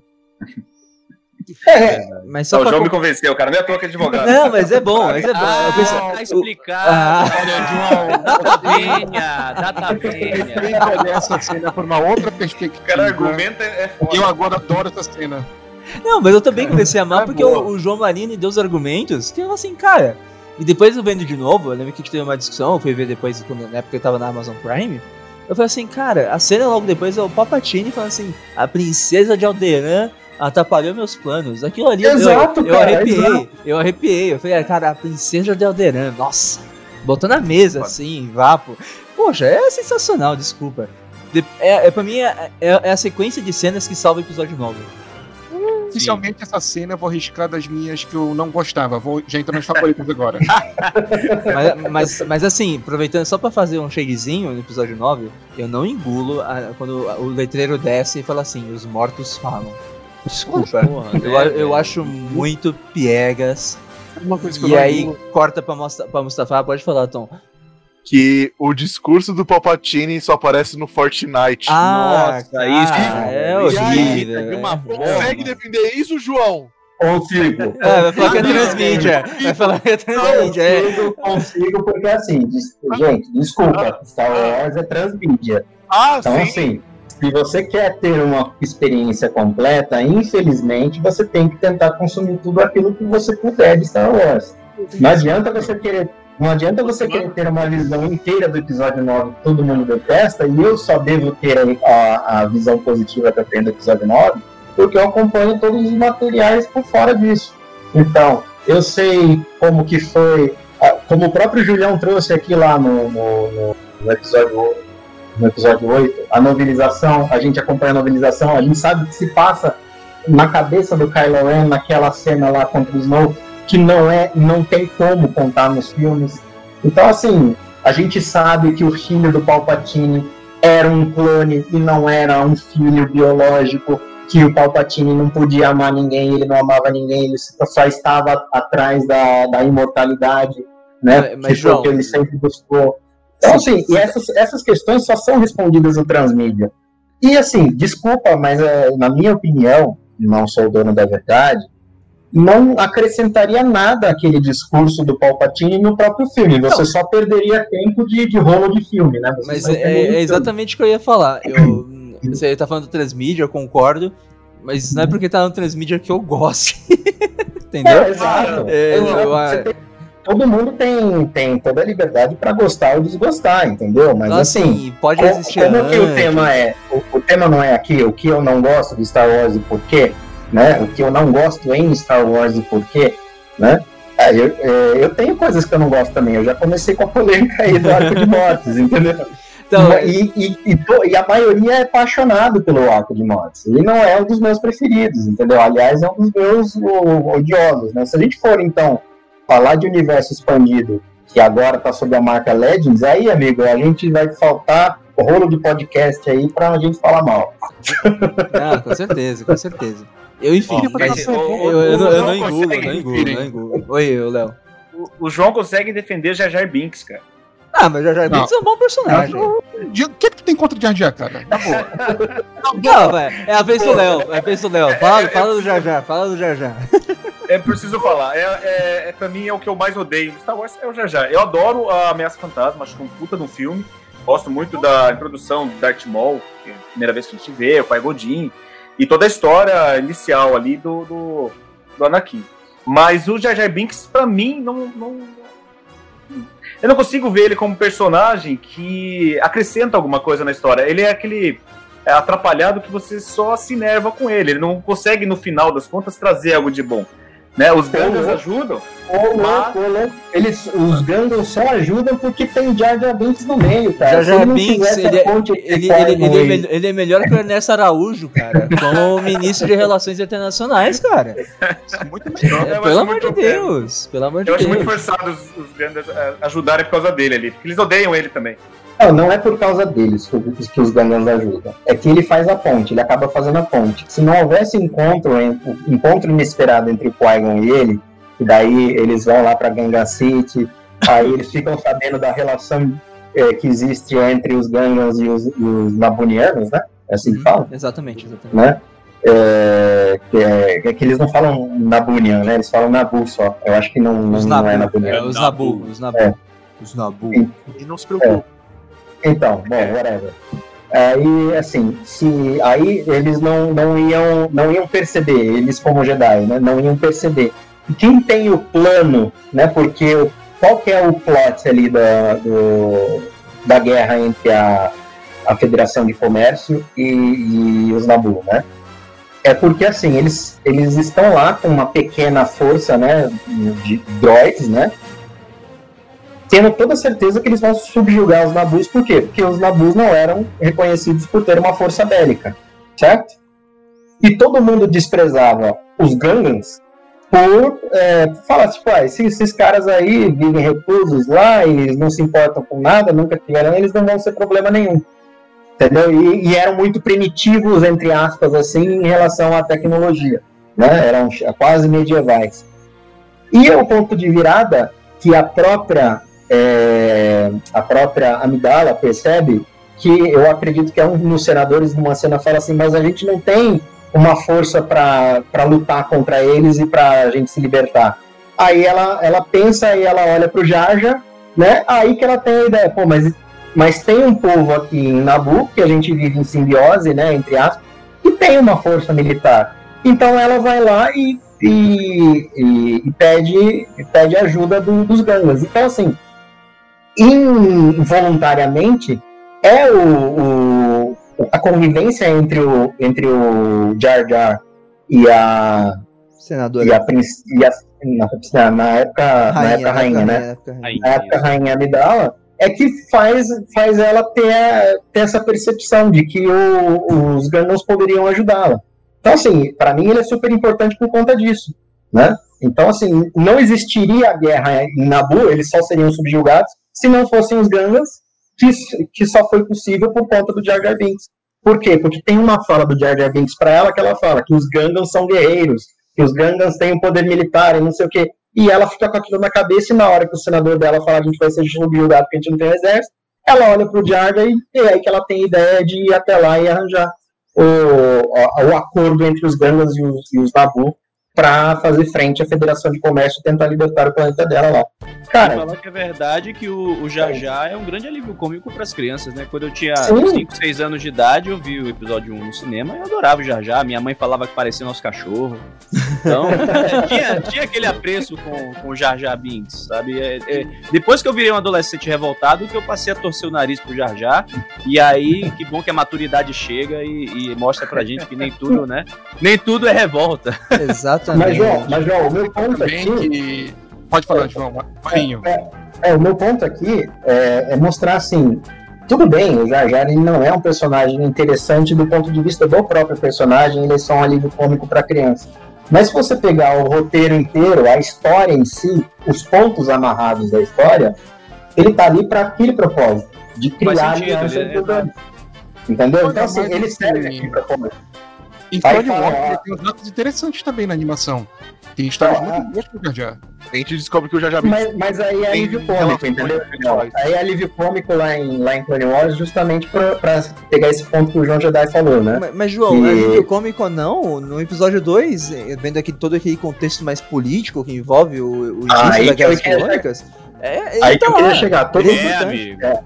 É, todo mundo fala que o Jar Jar ele foi esquecido pelo Jorge Lucas no episódio 2. Ele foi tão irrelevante pro, pro fandom que o Jorge Lucas esquece ele depois. E todo mundo esquece que eles também, mais uma vez, ele serve a história. Por quê? Quem faz a monção no Senado para dar poderes é, para o Palpatine? É ele. poder... é ele, entendeu? E manipulado pelo próprio Palpatine, porque ele vira e fala assim: ai, a senadora não tá aqui. Né? A senadora não, não está aqui. Quem seria corajoso bastante para apresentar essa monção perante o Senado? O Mazamida fala pro Palpatine e os dois olham pro Jar Jar. E o Jar Jar faz aquela carinha pensativa ali, ou seja, ele foi manipulado ali pelo Sith, né? Sim, e aí ele faz a moção, pô, ele é o ponto de virada do Palpatine pra. Mas é. Eu, eu, eu entendo, eu entendo o argumento, aí eu, eu vou usar um pouco do que o Leozinho falou. É, eu entendo o argumento, faz todo sentido, mas eu não consigo gostar, mesmo assim não consigo gostar do personagem. Eu acho que o lance muito pateta dele é muito forçado. Eu entendo que para as crianças é um alívio cômico legal. Eu, quando assisti, eu já era adolescente para já era adulto, né? 99 eu já estava com 19 anos. Mas o que eu quero dizer é que assim, ainda assim, eu acho que eles forçaram demais a barra. Por exemplo, mesmo esse lance importante dele tomar essa decisão e dar os poderes pro chanceler, é, é muito forçado você ter um, um personagem tão pateta que nem ele, as pessoas olharem pra ele e falar, não, ele tá num lugar aqui que ele vai tomar uma decisão dessa. Então, a, a- a minha birra é porque eu acho que poderia ter um personagem mais bem trabalhado, bem construído, mesmo assim ser um alívio cômico para as crianças, mas não ser tão, desculpa a palavra aí, mas bem idiota. Que, é, pra mim, é o que ele Mas se soa. ele, não, se ele não fosse idiota, não teria Guerras Clônicas. Léo, Léo. É que eu acho que é exagero, entendeu? É, Ah, mas eu acho que o exagero faz parte Eu disso, acho, porque... é, eu, eu acho que estamos aprendendo aí na política É. nacional e internacional é que a culpa das guerras e dos problemas é dos idiotas. Exatamente. Exatamente. Léo, Esse é um coração, gente. Nossa, ele tem um destino tão trágico depois que dá até pena quando tu. Ah, dá pena. Eu, eu, não, eu, não, eu não conheço o final do Jar Jar Binks. Alguém explica? Ah, leia Marcas da Guerra. Trilogia Marcas da Guerra, você vai saber. Ih, Marcas da Guerra, mas é uma coisa assim. Eu fiquei muito triste quando descobri o que aconteceu. Então, assim, ele é um personagem muito injustiçado. Sim, é- é- ele, ele, ele- É, eu não, vou entrar em spoilers aqui, né? Gente, não é, não é Ah, eu, fiquei interessado, eu fiquei interessado. Ele não foi manipulado pelo Sif. Vocês não conhecem a grande tragédia do Darth Jar Jar? Ele manipulou o Palpatine eu pra manipular ele. Essa é a grande realidade. Exato. Na verdade, foi o Jar Jar que manipulou todo mundo. Sabe aquele ditado de boas intenções o inferno está cheio? Pois é. Exatamente. Não, mas, cara, uma coisa que eu queria falar, que o Léo falou que ele é muito idiota. Eu vou fazer uma pergunta. Você já assistiu um anime? Você já assistiu anime? Já? É. Ok. Você sabe o, o arquetipo do personagem de anime que é um pateta, mas ele sempre ajuda? De alguma forma, sim. Sim, sim. eu já- Então, é, eu acho que ele não se encaixa nesse arquetipo. Eu acho que ele é pateta demais. Exatamente. Exato, ele é exatamente isso. Anime é mais exagerado ainda com essas coisas, e o Jar Binks é isso. Ele faz a função dele e acabou, tá ligado? Tipo, não importa se ele não é um bom personagem. Ele fez a função dele e é isso. Um monte de personagem É, você, tem, você tem esse ar- arquétipo de, de- de pateta, mas que no final ele prova o seu valor. Ele tem ali uma coragem. Mesmo fazendo todas as atrapalhadas, ele consegue. E o, o, o Jar, pra mim, soa como pateta do começo ao fim. E tudo que acontece é por cagada. Não porque realmente ele tem um valor intrínseco nele. Ele não consegue tirar dali realmente uma coragem, uma nobreza. Não. Ele é pateta, pateta, pateta. E as coisas acontecem. Independente de ele ser pateta. Não porque ele é um pateta Mas, herói. Mas, Léo, se não fosse É. o Jar Jar Binks, Ah, Mace Windu estaria morto. eu estou errado? Me diga, eu estou errado?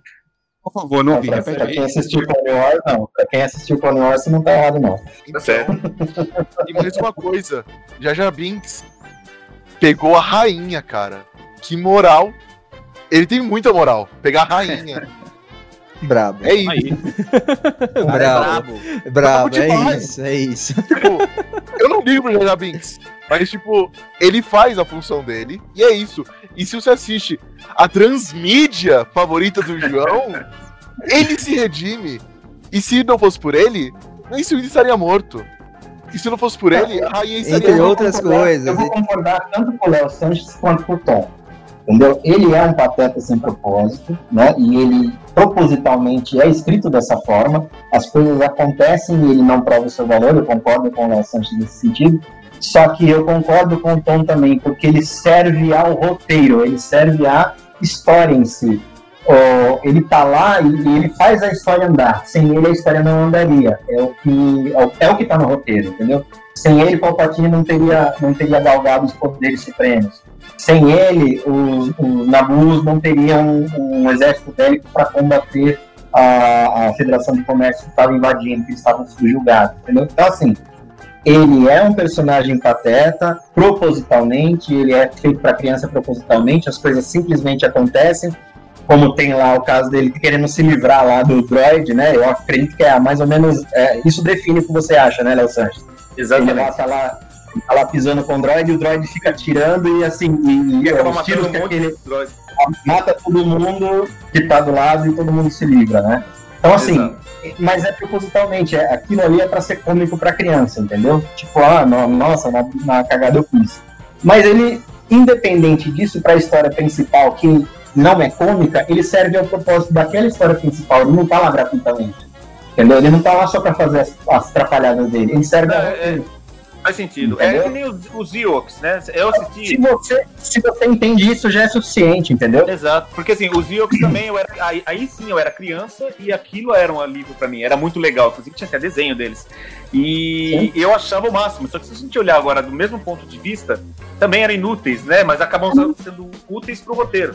É exatamente isso que eu ia falar. Não faz nenhum sentido o Ewok com pedrinha e, e, e pauzinho matar, matar Stormtrooper e a 3T, entendeu? Ah, eu Então, tenho um puta carinho pelos UX. Desculpa. é, todo mundo tem, Ah, todo mundo mas- tem. É, é- é nesse ponto que a gente tá chegando aqui, Léo, entendeu? Uhum. Tipo, ele pode ser um personagem detestável pra quem é adulto e pra quem, e, pra quem não gosta, mas, ele, mas é inegável que ele serve ao, ao roteiro, entendeu? Sem ele, não, não, não haveria continuidade da história, no roteiro em, si. Concordo. Mas o João tá muito quietinho, eu queria a opinião dele. O, qual, João? Você. Você Eu? eu, gente? Vocês já definiram tudo aí. O Já Já. O Já Já é a manivela que faz o Império girar. Então, pra mim tá plenamente claro isso aí, sabe? O Missa like a Dark Side. entendeu? Pra mim já. Já a pedra Fechou, é, do não. Império. Mas eu, eu tô caladinho porque eu concordo, tô concordando. Então eu vou tocar o barco, eu vou tocar o barco. Calma, calma, eu quero, mais, eu quero falar mais uma coisa. Ah, então. Eu tô, segurando, eu, tô pens, eu tô pensando em várias coisas aqui, segurando por um bom tempo. João, eu tenho. João Marinho, eu tenho três coisas pra você, meu caro amigo. Ai, meu Deus. Diga lá. Um, você assistiu no YouTube ou você jogou Fortnite pra ver a, a cena transmídia sua favorita? Ah, Aí assisti no YouTube, né? Eu não, não sou Tava, tava aí no talo pra poder, né? É, Fazer aquela ele tá- ele tá-.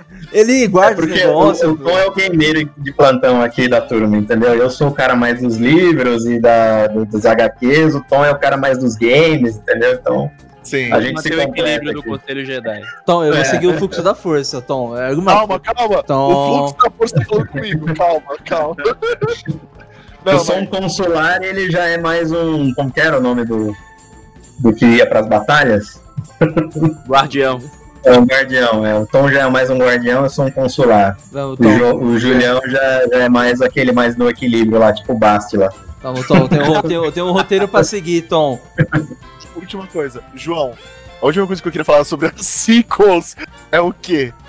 Cara, eu acho que um, um grande fator que afetou muito as sequels, que é uma coisa que você falou, foi os fãs e a questão da internet, tá ligado? Que, tipo, lançou o episódio 7, eu vi muita gente na época falando, tipo, é muito bom, mas aí, que nem você falou, muito tempo, um tempinho passa, as pessoas começam a ver, tipo, falhas, tipo, falhas entre aspas, vamos dizer assim, né? Começam a desgostar daquilo que é falar, ah, mas é muito parecido com o episódio 4, é um rehash. é só um repeteco, sabe? E, eu, eu, eu, tenho uma coisa para mim que eu acho que assim, eu acompanho muito, eu não conheço o pessoal do Enclave da Força, acho que o João Jedi deve conhecer, o Veldo Jr., mas ele tem uma frase dele que é sensacional, que assim, o fã de Star Wars, ele tem que gostar mais de Star Wars, né? Porque a gente, né, sei lá, eu me sinto privilegiado.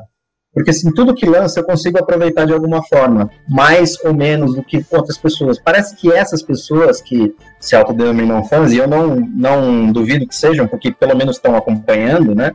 Independente do, do, da reação, né? Mas parece que elas gostam e têm prazer em procurar aquilo que é negativo e demonstrar e exaltar somente o negativo em vez de fazer o contrário, que é o que eu tento buscar.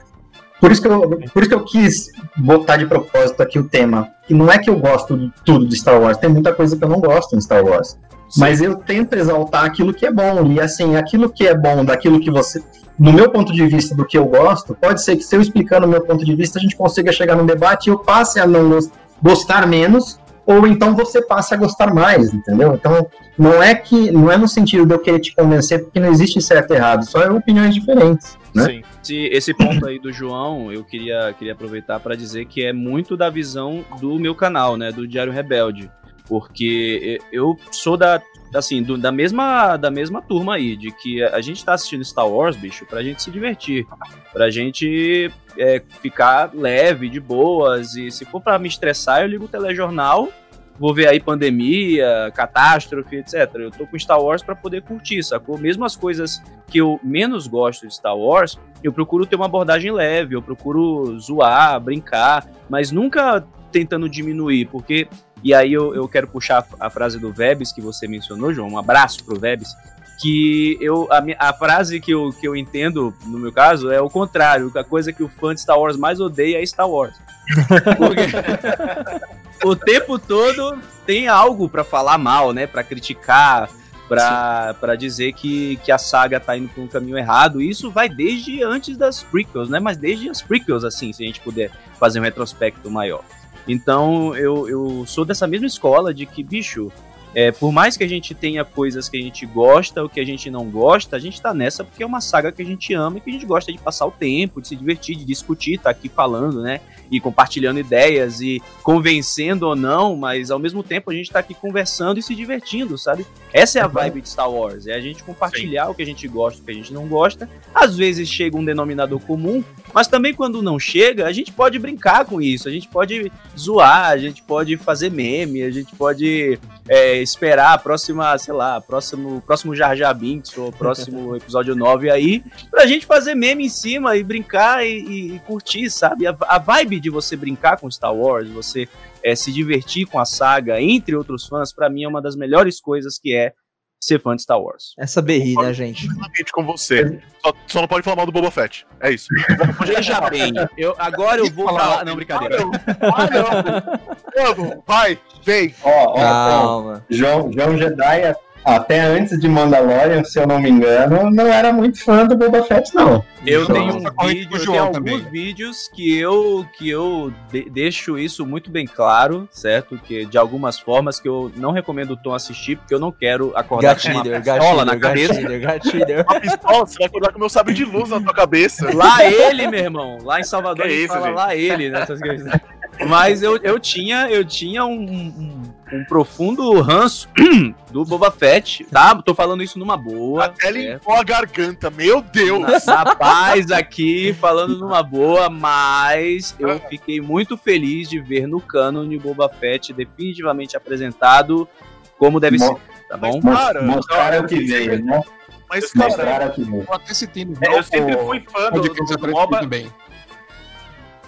Eu tô, eu tô com o Tom nessa, cara. Sempre fui fã do Bob. É uma discussão que eu tinha com o João Marinho sempre. Que eu achava ele foda e falava, cara, ele nunca mostrou nada no, no, no, no nos clássicos, né, cara? Nunca é foi o. Depende do ponto de vista. Calma, se você acompanhar no universo. Gente, gente. Se você acompanhar, você acompanhar o universo expandido, o Boba Fett lá mostrou muito. Sim, né? exato. Você falava pra mim. É. Esse é o meu ponto. Boba Fett teve muita coisa no canon expandido original, né? Gente, eu só não, quero perder o rumo da conversa aqui, mas é que eu tô ficando com dó do Julião, que ele não falou até agora, porque ele não gosta de Star Wars. mas o João Jedi também não, mas vamos lá, vamos É, então, tem que andar o podcast, tem que andar o podcast. O Tom ficar fazendo burburinho. Sim, eu sou da vibe do, sou da vibe do João Marinho, assim, eu não tenho muito o que reclamar de Star Wars. Pra mim, quanto mais vier, melhor. Tem uma coisinha ou outra assim que não pode agradar, que vai assim gerar aquela coisa controversa, polêmica, mas não é uma coisa que vai tirar meu prazer de assistir. São coisas assim que eu vou assistindo, vou relevando. Mas assim, com relação ao Boba Fett, até antes daquele episódio do Mandalorian, eu era um crítico contra esse personagem. Eu dizia que era um personagem inútil. Assim, Só pra vender boneco. Nenhum. Era pra vender boneco. Olha aí. É, o Boba Fett era aquele figurante de luxo que apareceu com uma roupa bacana em, é, no lançamento do Império Contra-Ataque e todo mundo achou maneiro. Só isso. E Mas pior é... que. Não, pior que o George Lucas compartilha desse posicionamento. Porque o George Lucas virou lá na gravação. Assim, pelo que eu li dos ar archives, Star Wars Archives, essas coisas. George Lucas, ele só botou Boba Fett porque ele achou um personagem legal, o visual tal, ia ter uma pinta de vilão, funcionava no Império Contra-Ataca, fechou. No Retorno de Jedi, ele tinha tanta coisa que ele precisava desenvolver que ele só queria tirar o Boba Fett da frente. E aí ele simplesmente falou: joga no poço que tá de boa. Tirou daquele jeito assim, Mesma coisa que aconteceu e aí o cara nossa... me morre, o cara me morre, entre aspas, né? O cara morre parecendo que foi o Didi que derrubou é. ele. é, você é, pegar, o... Trapalhões. Cena e colocar a música dos Trapalhões casa bem no momento. Sim, total, total. É, é Guerra dos Trapalhões nas Guerras dos Planetas. Tipicamente. E, e assim, bem, anos depois, deixa o Mandalorian é, parece o episódio do Chaves. Parece o Chaves chegando na vila com... Do, com, vocês estão é, na, chegando na vila com aquela, com aquela corda de madeira e fica batendo no senhor barriga, né? sim, sim, sim. O que acontece? Nós já assistimos Mandalorian, e tem aquele episódio de surpresa que aparece o Boba Fett. E nossa, aquela sequência dele lá de luta com os Stormtroopers, eu, eu falei, eu paguei décadas depois a minha língua. Não, porra. Fizeram justiça ao personagem finalmente. Isso é sensacional, né, Julião? Porque assim, é. tipo, cara, é, ganhou, ganhou o João Jedi, o, o João Jedi ganhou, ganhou mais um personagem para adorar, Boba Fett ganhou mais um fã, pô, ele arrebatou um monte de fãs, né? Inclusive da, da, da trilogia clássica. Eu sou um exemplo deles, apesar de eu já, já ter acompanhado ele no antigo universo expandido, hoje Legends, né? Que eu acredito que foi proposital guardarem esse novo cânone do Boba Fett para trazer ele né, no, no Mandaloriano, e eles já deviam estar com ou um filme, né? Eu acredito, teve muito burburinho, né? Que a Lucasfilm ia fazer um filme do Boba Fett, né? E muito, e muito backlash de fã aí dizendo, ah, a gente quer ver Obi-Wan, a gente não quer ver Boba Fett, não sei o que. Cara, quanto mais melhor. Manda pra mim que eu tô consumindo. Mas, é, mas, mas e aí, cara? Agora a gente vai ter uma série do Boba Fett. E, e ele com certeza vai ser fodão lá, entendeu? Então, tipo, tem, tem para todos os gostos. Não é porque a gente enaltece é, a, os, os pontos positivos do que trazer os, os pontos negativos, mais, mais do que trazer pontos negativos, que a gente tá passando para Star Wars, não. Senão a gente não tava fazendo esse podcast com esse tema aqui. Deixa eu fazer uma pergunta para vocês. A gente tá falando da redenção do Boba Fett, mas e a Phasma? A Phasma nunca vai ter redenção dela? Como é que é? eu sei que é tem a transmídia, tem a transmídia. Tá, tem. E lá ficou, tadinho. Caiu, né? Infelizmente né? não. Ah, cara, leia o livro da Phasma leiam o livro da Fasma e leiam o HQ da Fasma. Aí você, a gente tem uma nova conversa sobre isso. Não, é isso. A Fasma, ela, ela tem a, é tipo o Boba Fett, ela tem a sua redenção nas outras mídias. Daqui a 30 anos vai ter uma série da Fasma, daqui a 30 anos. É. Assim, eu tenho Pode uma ser. grande amiga que ela tem o cosplay da Fasma, né? Então eu sempre, sempre defenderei a Fasma porque eu amo essa minha amiga. Então a Fasma, ela tem o meu carinho por conta, por conta disso. Mas é, a Phasma entra na mesma categoria de outros personagens como Boba Fett, General Grievous e até o Darth Maul na época da trilogia prequel, que eram personagens que prometem, né? Eles prometem e acabam não cumprindo. Você diz... Prometem para os filmes, né? É, exato. Nossa, olha, olha essa, essa Stormtrooper de armadura cromada, ela vai ser o bichão mesmo. Não. É Aí bom. o General Grievous, pô, assassino de Jedi, quatro braços. Tchau, morreu né? Asmático, caramba, é o, pre, é o, né? É o tipo predador. Vader, é o cara, é o predador. Já foi. É, So Uncivilized, já foi. E o, o Darth Maul, Episódio 1, nossa, esse cara todo tatuado aí de vermelho, o cara sabe dru, drupo e morreu também, entendeu? Então, o George Lucas, ele tem esse talento. de Rain, Cavaleiros de Rain. Cavaleiros de Rain, pô, a boy band da galáxia, é verdade. Bem lembrado. É isso aí. Não, ele- eles são, pô, a boy band entre o Kylo Ren com eles cantando Everybody. Genial. Mas é só cara. isso, eles só prometem e não, não fazem nos filmes. Eu a gente tem que confesso que esqueci geral dos Cavaleiros de Rain, cara. Eu esqueci que eles Eu existiam. também esqueço, eu também esqueço. Ele falou agora, eu falei, caramba, E ele... é mito. Cavaleiros de Rain não conseguiram cumprir nem transmite até hoje. Vixe. É, não, história é, do- pois é, porque só o, só o Rise Ren, of né? Que- Ren é foco no Kylo Ren. Aperte F por É. respeito, né? Sim. Os- demais são figurantes lá na HQ também. As É, definições pena, de coadjuvantes de luxo foram atualizadas. Exatamente. Sim. Exatamente. Total, total, total. Mas Mas eu- é deixa, deixa, deixa. Deixa eu defender o Tom aqui. Eu sou da turma que gostava do Boba Fett antes dessa redenção. Sempre fui fã. Eu acho que é muito do imaginário que a gente tem das histórias, de ouvir falar. Não tô nem falando aqui do Transmídia, do Legends, Fanfic. do, do universo expandido. É, exatamente. Tô falando realmente. falando do personagem Boba Fett do filme. Ah, teve todo aquele lance de trapalhões? Teve. Mas toda a, a pompa dele, toda aquela coisa de tipo, ele é o, o, o caçador de recompensas mais foda. Isso mexeu, acho que na época, pelo menos eu, quando moleque, mexeu com a- o imaginário. Porque se você pegar o Darth Vader, é uma coisa que eu conversava com o João Marinho também, da trilogia clássica, ele não era o Darth Vader fodão. Não tinha aquelas lutas que a gente pôde ver depois em Rogue One, por exemplo, ele tocando terror. Então, era muito do imaginário, era muito do que você imaginava que aquele vilão podia realmente, o potencial dele. E, é lógico, aí com a redenção, aí você tem toda a certeza de que ele realmente era foda como você imaginava. Sim. Você Eu tenho razão. opinião deles. Darth Quero aproveitar é- aqui e me defender, E colocava, defender aqui pro Tom. e colocava assim, na presença dele, aquela coisa assim de ele ser terrível, foda, essas coisas. E não precisava naquela época de uma luta pra mostrar. Hoje a gente vê o Darth Vader assim mais é, regaçando com sabre, é, destruindo assim pelotões, mas assim como pra complementar esse mito que foi construído. Mas na época que eu assisti, eu mesmo confesso que eu era criança e tinha medo do Darth Vader. Exato. Sim. Eu vou me defender Mas- aqui mas não é- só pra ele não querer me matar, né, nada do tipo, mas sim, eu concordo, Boba Fett, ele, ele realmente, aí, ó, já tô passando pano, ele realmente tem a, a pose, a pompa, é o caçador de recompensa mais fodão. É, ele tinha, sim, essa pose, infelizmente, o que nos foi entregue nos filmes não fez jus ao Boba Fett, e agora estamos tendo, finalmente, o Boba Fett do imaginário se concretizando aí. Sim. Mas um último detalhe: sem Boba Fett, Por a favor. gente não teria Mandalorian. Exatamente, exatamente. Eu acho que esse é um argumento pra, pra matar, né? Olha, eu, eu não concordo, mas eu não quero continuar, não quero mais discussões. Eita, em volta do Boba Fett. Eu queria voltar um ponto atrás do que o Léo Santos levantou, que ele assim, tá me intrigando um pouquinho. Fala, Julião. Por que, tu tá, é, por que te incomoda o poder de cura da Rey? Ah, é verdade, eu comentei sobre isso, né? Até quando foi lançado ali o filme, o episódio 8, Mandalorian também lançou ao mesmo tempo com, na época, o Baby Yoda, né? Hoje Grogu, com o poder de cura também. Me incomoda pelo seguinte, não acho que isso é ruim para os Jedi, não acho que é ruim eles terem, mas não foi algo que foi concebido lá atrás, né? Mudaria muitas histórias se eles já conhecessem o poder de cura. E eu não acho que tanto o Grogu quanto a, a Rey descobriram isso, porque só eles têm isso. É- É uma coisa que deveria estar em toda a, a, a história de Star Wars, toda a saga.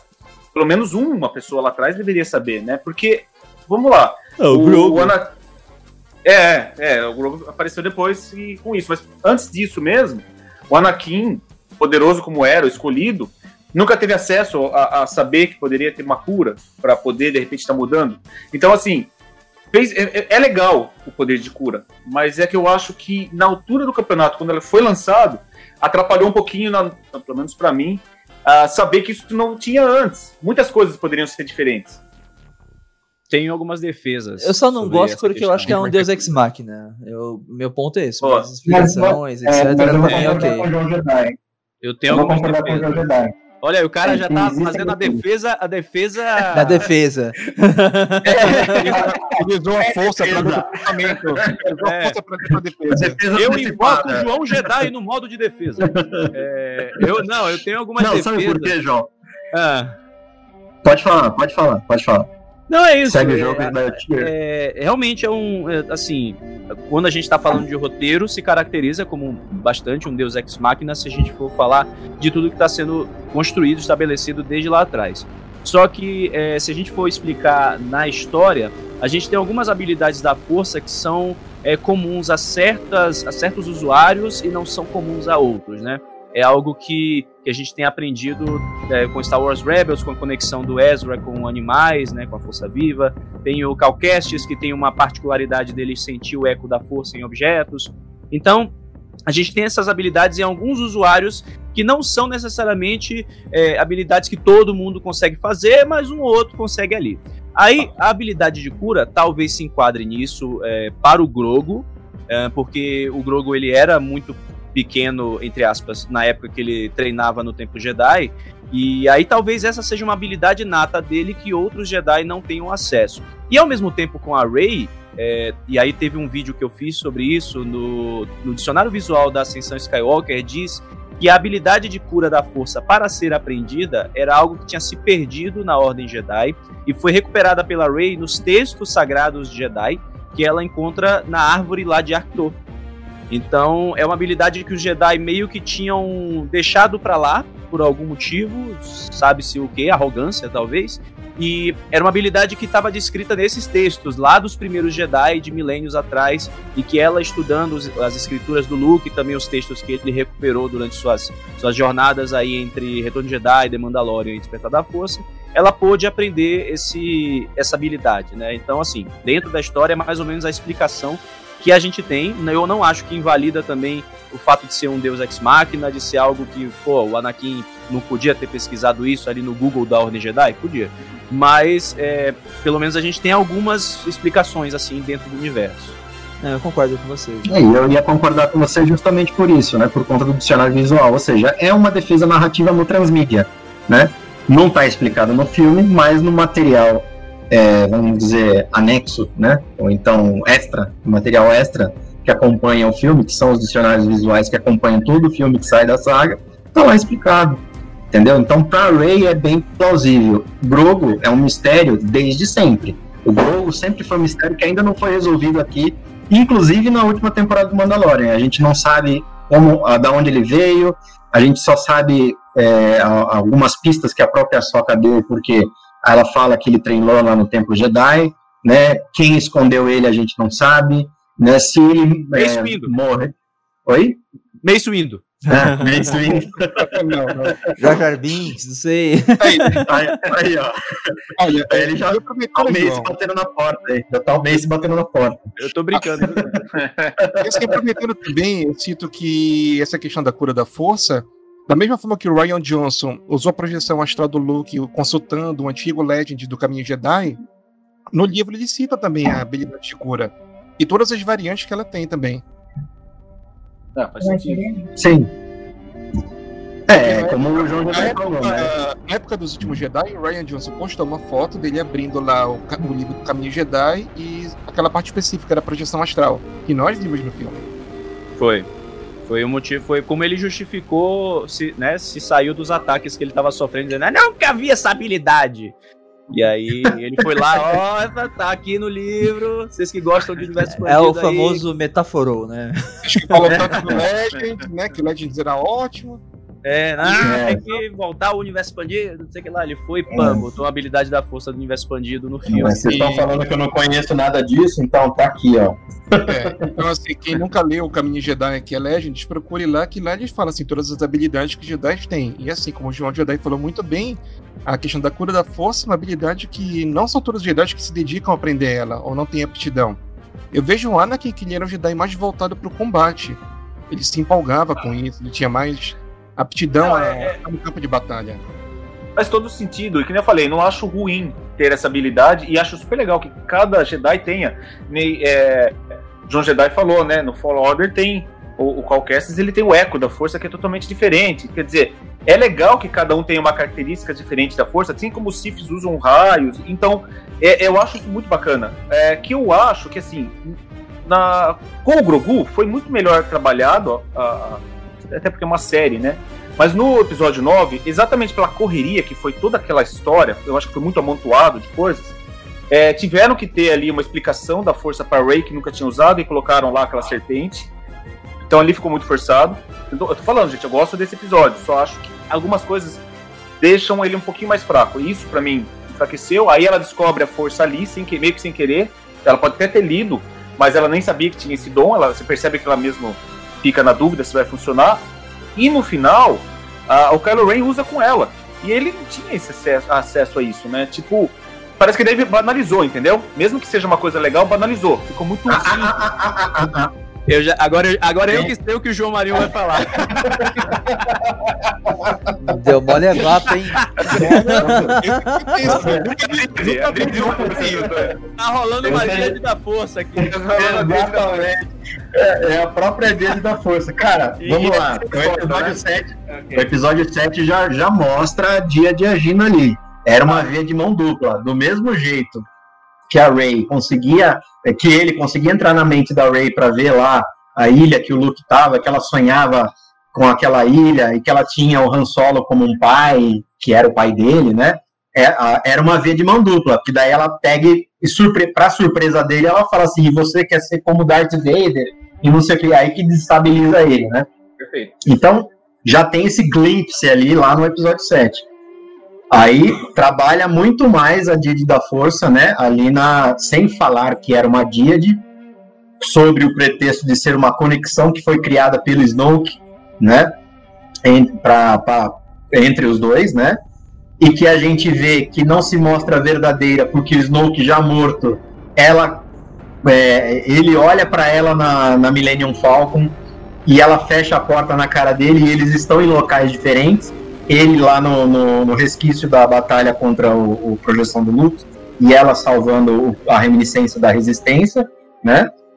E totalmente explicado no, no episódio 9, A Dia da Força. Então, assim, do mesmo jeito que ela vai lá e cura ele, aí, Léo, é, eu peço perdão aqui pela discordância, é, a cobra só está lá justamente para explicar, porque é, para explicar é, que ela tem aquele dom e que ela consegue aquele dom, né, estudando lá os livros da força, que isso está lá no, os livros da Ordem Jedi, que isso está lá no, no, dicionário visual.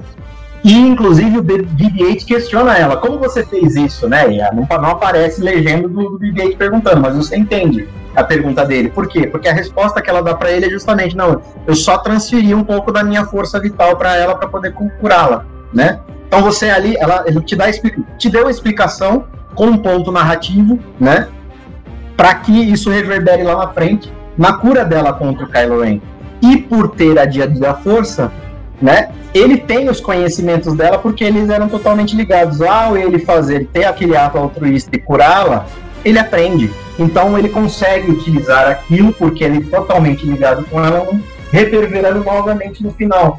Ele trazendo ela de volta com aquele poder da cura que ele intrinsecamente apre aprendeu através da Didi, porque se ela é capaz de fazer, ele também era. É o que dá a entender nessa ligação da Didi. O, o que um faz, o outro consegue aprender, o, o, o, o, que um sente, o outro consegue sentir. Então, assim, eu já tinha me tem uma explicação. Quando, quando você e o João Jedi mostraram no, na, na, prática a Díade, já tinha me convencido ali. é a Díade, né, cara? É a Díade. Ô João Jedi, o que, que você acabaria do Jedi?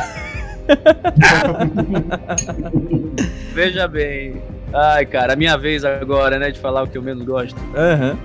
Olha só, é. Uh, como, como dizer, né?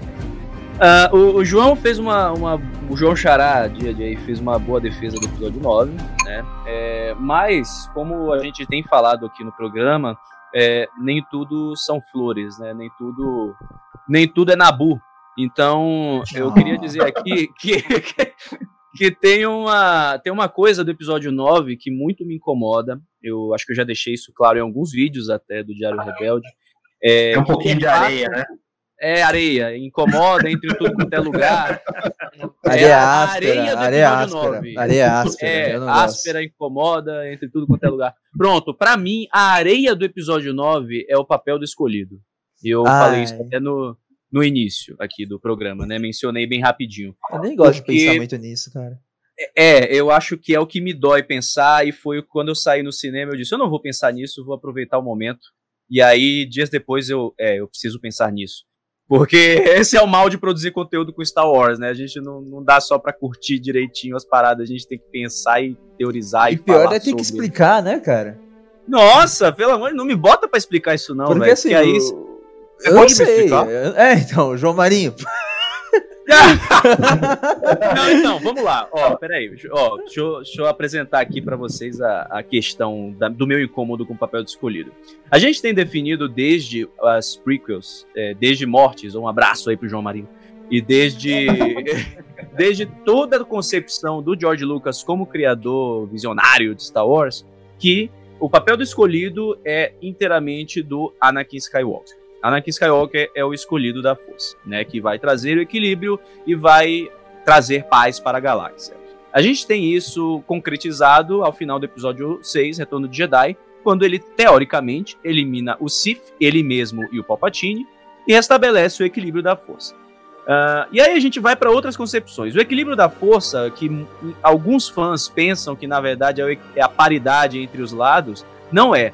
Na visão do George Lucas, o equilíbrio da força é quando há um lado em que quer que as coisas aconteçam mediante o, o rio, né, mediante o curso das coisas, e há um lado que tenta perverter isso pelo uso do poder e da força. Então, o lado sombrio é o, é o que desbalanceia a força, e o lado da luz é o que equilibra a força. Essa é mais ou menos a visão do, do tio George.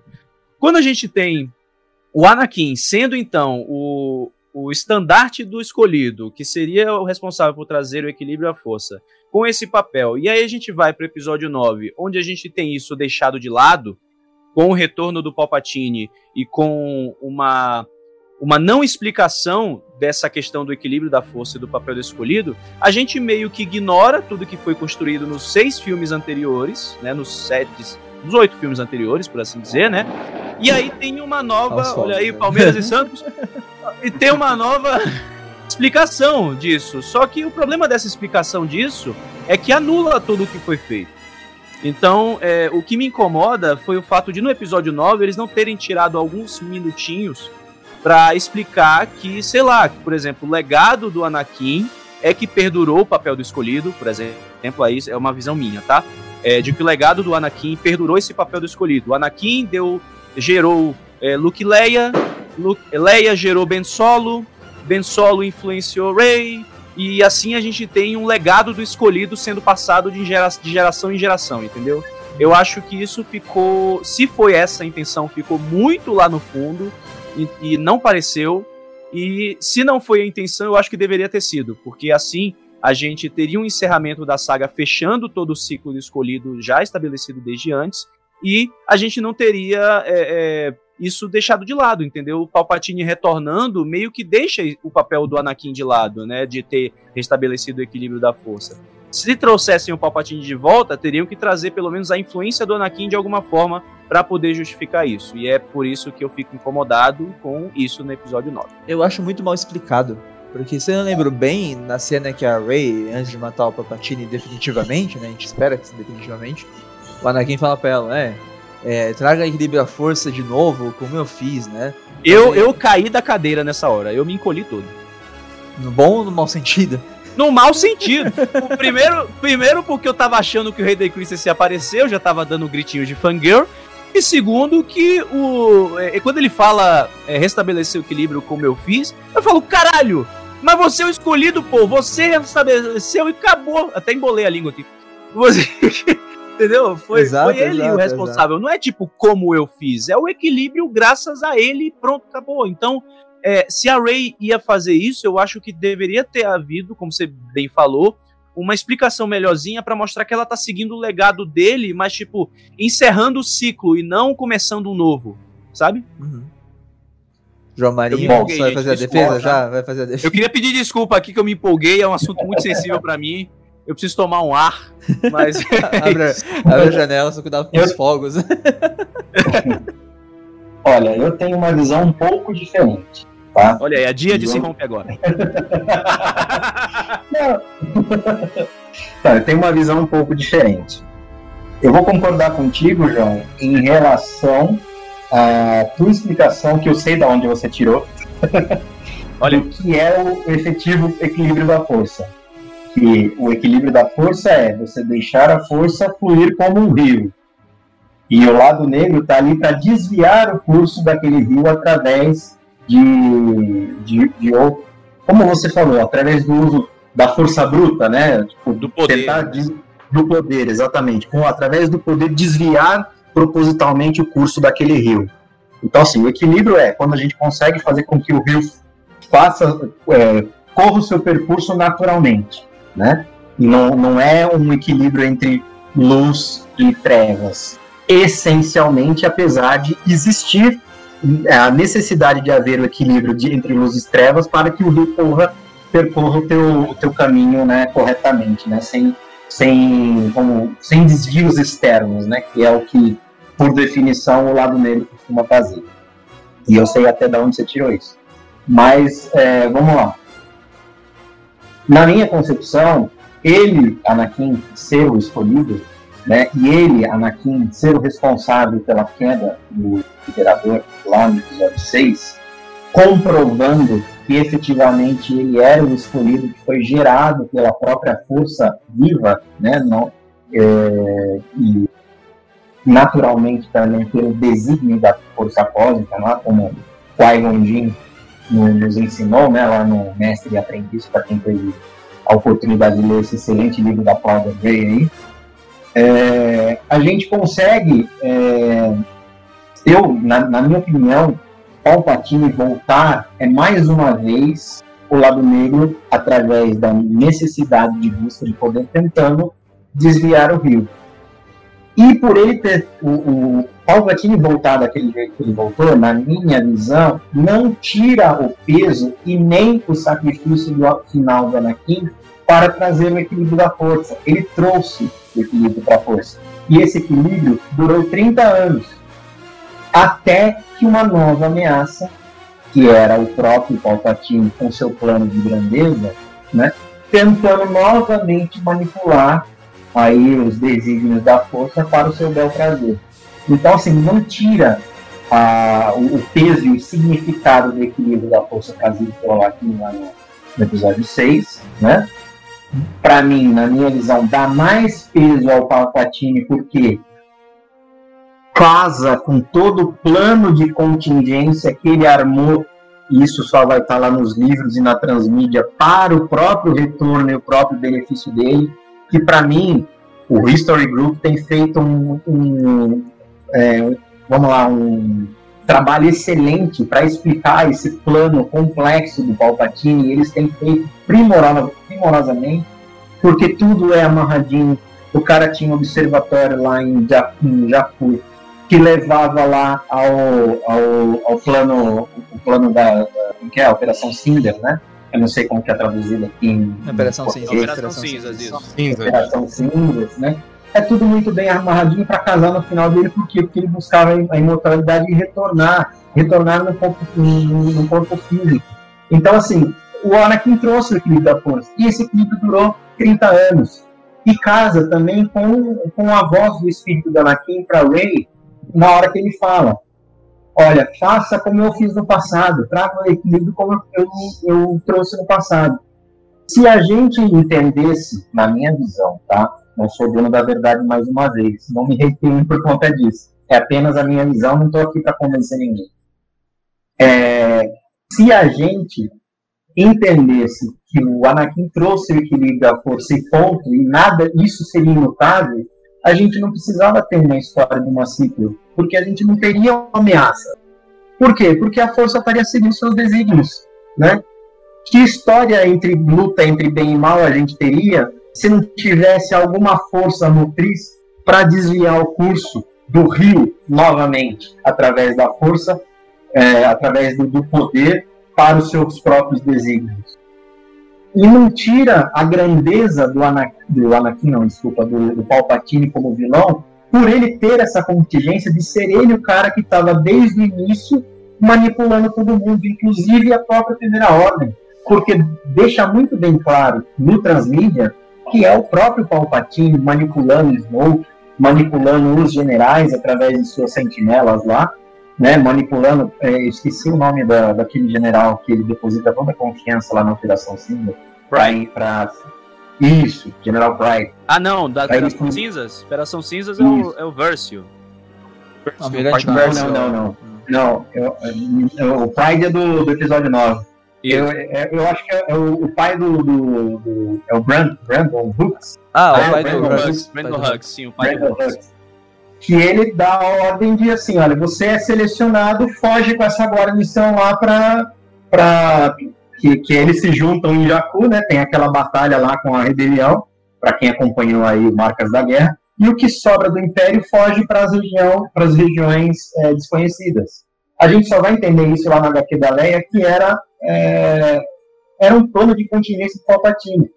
E essa, e por que o nome Primeira Ordem, né? porque ele estava começando tudo de novo. Ele queria acabar tanto com o Império, porque ele, nas próprias palavras do Palpatine, se o Império não teve poder suficiente para defender o seu imperador, quer dizer que esse império é fraco. Então esse império precisa acabar e eu preciso recomeçar de novo. Então a Operação Cinzas era para desmantelar a rebelião e para desmantelar o próprio império, para ele no cerne e recomeçar de novo, como se fosse a primeira ordem. Porque o nome da primeira ordem porque ali era o recomeço. E por que o nome Final Order lá no, no episódio 9? Porque era a ordem final para o retorno dele. Para ele de vez conquistar a galáxia como ele sempre quis. Então, Gosto assim, disso, no meu. disso da. Ah, desculpa. Diga lá. Pode falar. Não, é isso. Eu, eu, eu gosto disso do First Order e Final Order. Eu acho que funciona. É uma, da, é uma das poucas instituições que eu acho que funciona. Mas, mas no, é, a, sobre o, o Anakin, é isso, acho que o que me incomoda é justamente o fato da gente ter um escolhido e aí 30 anos depois deu ruim de novo, entendeu? Eu acho que pode até dar ruim de novo, mas é, é, se, se justificasse que o, o papel do escolhido segue, sabe? Ele continuou. É, quando você falou, me lembrou muito de Matrix, quando a gente tem o Neo como escolhido, né? E aí depois ele. Eu posso dar spoiler de Matrix, galera? Opa, não tem problema, não, né? 20 aqui é Star Wars, aqui é Star Wars. Aqui é Star Wars. É, então, vamos aí, galera. Spoiler de Matrix. E aí ele descobre que, na verdade, a Matrix tá, rola, rola reload, né? O tempo todo. Então, porque sempre tem que haver um escolhido para dar reload na Matrix. E a população humana é destruída, e aí sobram dois para reconstruir a população humana, e aí o, o, o escolhido surge de novo para dar reload na Matrix, porque o escolhido é um bug, e por aí vai, entendeu? Então vai sempre tendo esse ciclo da Matrix se renovando. E aí uh, a gente teria em Star Wars então um ciclo de escolhidos, por exemplo, onde não não haveria só um único escolhido. Cada escolhido de sua era seria o responsável para trazer o equilíbrio da força. É um conceito até interessante, mas que eu acho que deveria ter sido melhor estabelecido, entendeu? Por exemplo, é, se eles agora quiserem estabelecer isso e explicar melhor, dá. Porque aí eles podem puxar um personagem lá do Legends, que todo mundo gosta, que eu não vou falar quem é, quero até ver se vocês adivinham, que tinha um, um, um papel fortíssimo dos dois lados da força e que poderia funcionar, inclusive, como um escolhido de sua era. E assim a gente ter toda essa, essa construção de escolhidos e tal. Eu acho que se eles conseguirem explicar melhor daqui para frente, eu posso gostar mais, entendeu? Mas no momento é por essa, esse é meu incômodo. Não, não. Não, não, não, não, não. Aí é do, do passado. Mais do passado ali, lá atrás. O Ken Reeves? É o Ken Reeves? É o Ken Reeves, é o outro Neil. É o Neil. Darth Revan, exatamente. Então, cara, mas assim... Essa do jogo é legal porque ele assim, o conceito dos avatares do, da animação. Seria louco. Tá, mas não fica intrínseco para vocês? Desculpa, é, é, só, é só um questionamento mesmo.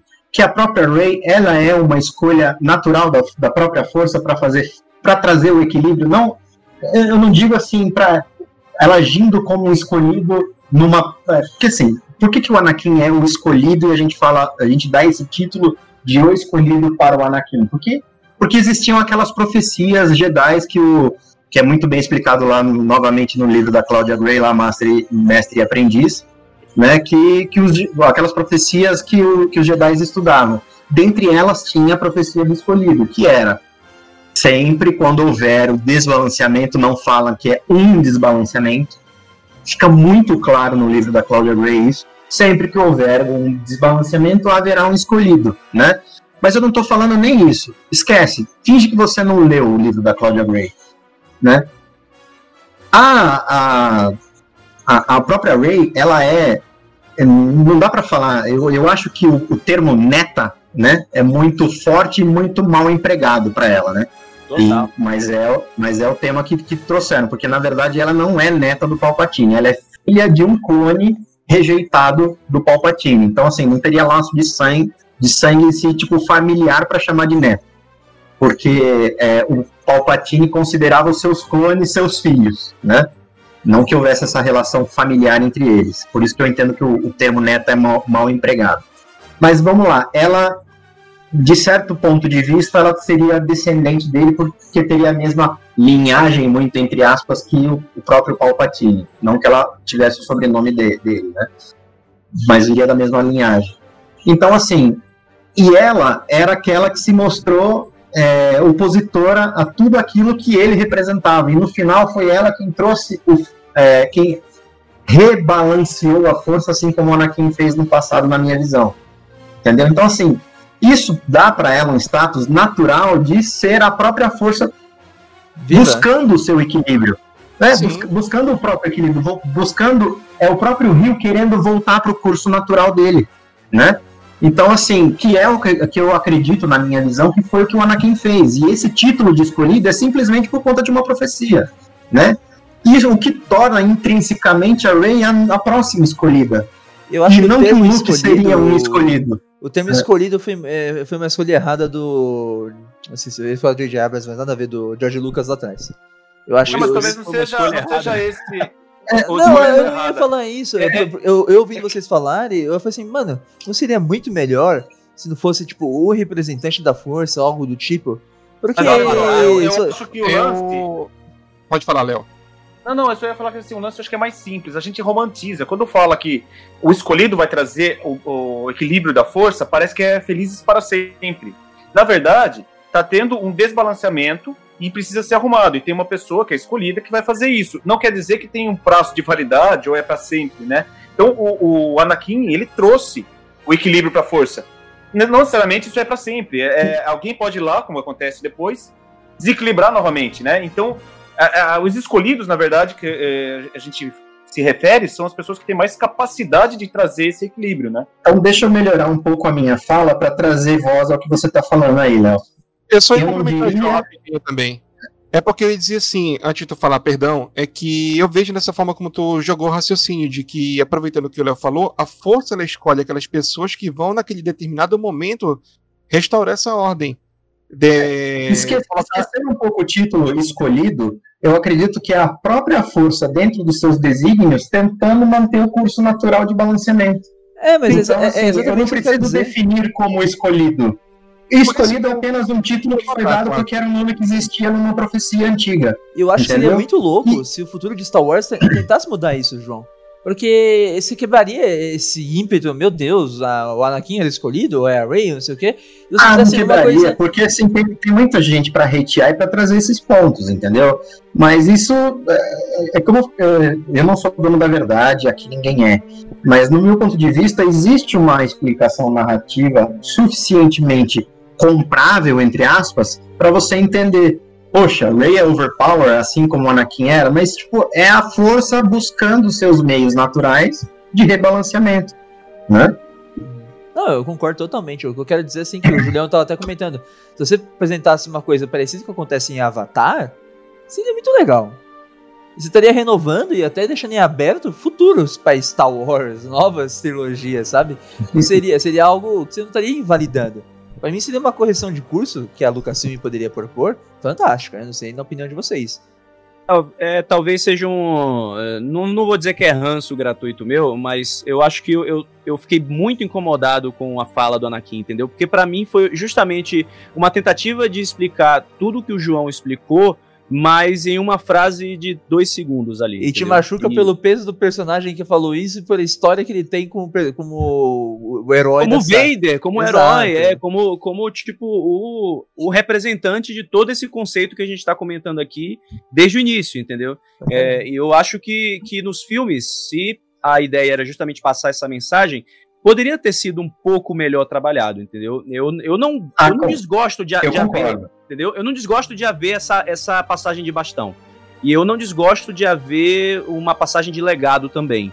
Ou de haver os, os mil escolhidos. Sempre que a força precisar, vai vir o escolhido ou a escolhida para restabelecer equilíbrio. Muito pelo contrário, eu acho que, como você falou, é justamente um conceito bacana que a Lucasfilm poderia introduzir para fazer outras sagas aí de milhares de anos de Star Wars com escolhidos diferentes para a gente entender a vontade da força a partir dos filmes, né? Menos mortes e mais filmes. Exatamente. E aí eu acho que seria uma, uma parada uma parada legal para eles renovarem.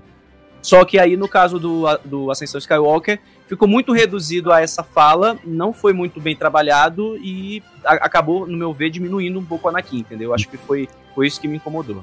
É um mar de eu ideias. Concordo, João, tempo, eu né? concordo e eu me sinto um pouco privilegiado, né? Porque assim, e é natural, tá? E eu já falei isso em outros podcasts nossos aqui, porque assim, você acaba, é, e naturalmente eu concordo, é, para quem olha para o episódio 9 e faz a crítica dizendo não faz sentido, não rima. Se você pegar só os filmes, eu concordo plenamente, não faz sentido nenhum.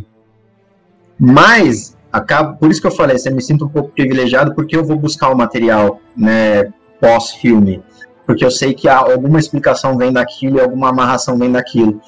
Quando eu tenho acesso a esse tipo de material, eu consigo fazer a rima e eu consigo entender a narrativa. Por mais que, que assim, muitas outras pessoas entendam como um, que o material transmídia está tapando buraco de, de furo de, de, de, roteiro, né? O Tom acho que vai, vai pegar e vai nessa, mais nessa veia mesmo. Mas assim, cara, isso me diverte, é isso que. É, é, é... aqui, eu tô aqui para isso, entendeu? Eu tô aqui para consumir Star Wars dessa forma. E era assim no Legends também, entendeu? Tinha muito furo de roteiro na trilogia clássica que o Legends fazia questão de ir lá e tapar aquele buraco e era com isso que eu me, me divertia lá nos anos 80 e 90. Então, assim, porra, que época legal para ser fã de Star Wars, do jeito que eu acabo sendo, porque eu tô tendo tanto material para me divertir novamente da, na mesma, do mesmo jeito que me divertia naquela outra época, seja tapando esses furos de roteiro, ou seja propositalmente, porque eu não acredito que seja, tá? Da Lucasfilm pensando no transmídia para lançar e consumir tem esse viés também, mas ela não tem uma narrativa pronta do que ela quer contar em cada, em cada mídia, né? Então, assim, o furo de roteiro, ele serve esse tipo de material. Então, assim, eu consigo me divertir com esse material porque, cara, se você, na narrativa, você pegar, faz sentido. Tem gente que se incomoda com isso. Ah, mas vão contar em livro depois, mas eu não quero consumir o livro, eu quero que o filme me conte. Então, se você olhar só para o filme, realmente ele é um queijo suíço. Né? Aí eu concordo com vocês.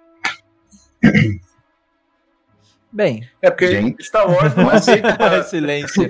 Ficou.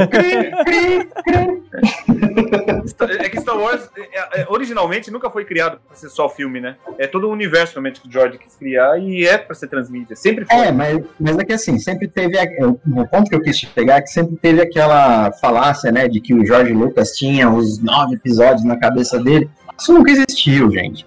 Ele não sabia do episódio 5 e do 6, ele tinha que ele tinha uma ideia do que ele tinha que contar, eu acredito que sim. Mas que ele tinha os roteiros em mãos, embaixo do braço, para depois publicar, ah, e que não. ele sabia o que, que, ele queria fazer, isso nunca existiu. Entendeu? Ele, tinha, ele não tinha, sabia.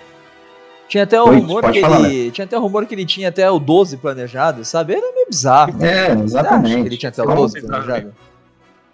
E assim, o material expandido de antes da compra da Disney era tudo assim, cada um fazia do seu jeito, você não via uma preocupação com conexão como a gente vê hoje. Então, hoje o material expandido que a gente encontra nas séries, os livros, está muito legal, porque eles tentam casar com os eventos que os filmes já estabeleceram. Com certeza, Julião. Justamente por conta da, da, criação do visto do grupo, né? Para tentar criar uma narrativa única. O que não, não faz com que algum retconzinho aqui e ali exista, tá? Eu já achei um ou outro. O início de Clone Wars não casa com com o, o prelúdio do, do livro da Soca. Não fala de retcon que eu vou lembrar do vídeo lá do Gustavo Cunha. Tá, olha aí. Olha as farpas, as farpas, as farpas, né? Enfim. É, É, que é uma outra falácia, faláciazinha, né, atual, né, de que vão rebutar aí a, a trilogia prequel porque ninguém gostou. Cara, se fossem rebutar, não, a Mandaloriano não estaria falando disso, de, de criação de Snoke lá, com, mostrando aquele tubo. As HQs do, do Vader não estariam falando tanto de Exegol, trazendo o Watch de Destum. É, as HQs de Star Wars não estariam rimando com, com a com a, com a Alta República, que, tá, é, que todo o conceito lá foi trazido, é, foi mostrado inclusive lá no o Planetário Frona, em Rise of the Kylo Ren, que é puxado do, óbvio, né, do personagem do Kylo Ren lá, da trilogia sequel, então, tipo, tá tudo amarradinho. A Lucasfilm, se ela quisesse rebutar, ela não estaria ela não estaria revisitando esse material e fazendo referência toda hora. ah, e Então, justificar isso só porque existe a É. Alta República agora, os livros fazendo sucesso, pelo amor de Deus. é, Pelo amor de Deus. Mas pra terminar o podcast, só pra dar a minha contribuição, é, eu já perdi muitos amigos tentando passar a palavra da força, né, pra frente, com, através de Star Wars. E antigamente eu, eu só tinha como conteúdo mesmo aberto, é, quando o Wars tinha parado na época, é, do episódio 7. Só os filmes, né, os originais e as prequelas. E quanta gente dormiu vendo episódio 4, o comecinho do episódio 4, que depois desistiu de ver Star Wars comigo, então esse é meu comentário, o comecinho do episódio 4, eu acho que seria minha crítica ao George Lucas e a saga que ele criou, viu? Porque. Rapaz, o cara foi no cerne ali. O comecinho do 4, é. o comecinho do 4 é arrastado, é, é arrastado, é arrastado, é arrastado, assim. Cara, você acredita que eu, eu, uma vez eu tive uma, eu tive uma paquerinha que ela, inven- ela inventou de assistir Star Wars comigo. Eu disse, não faça isso. Mas beleza.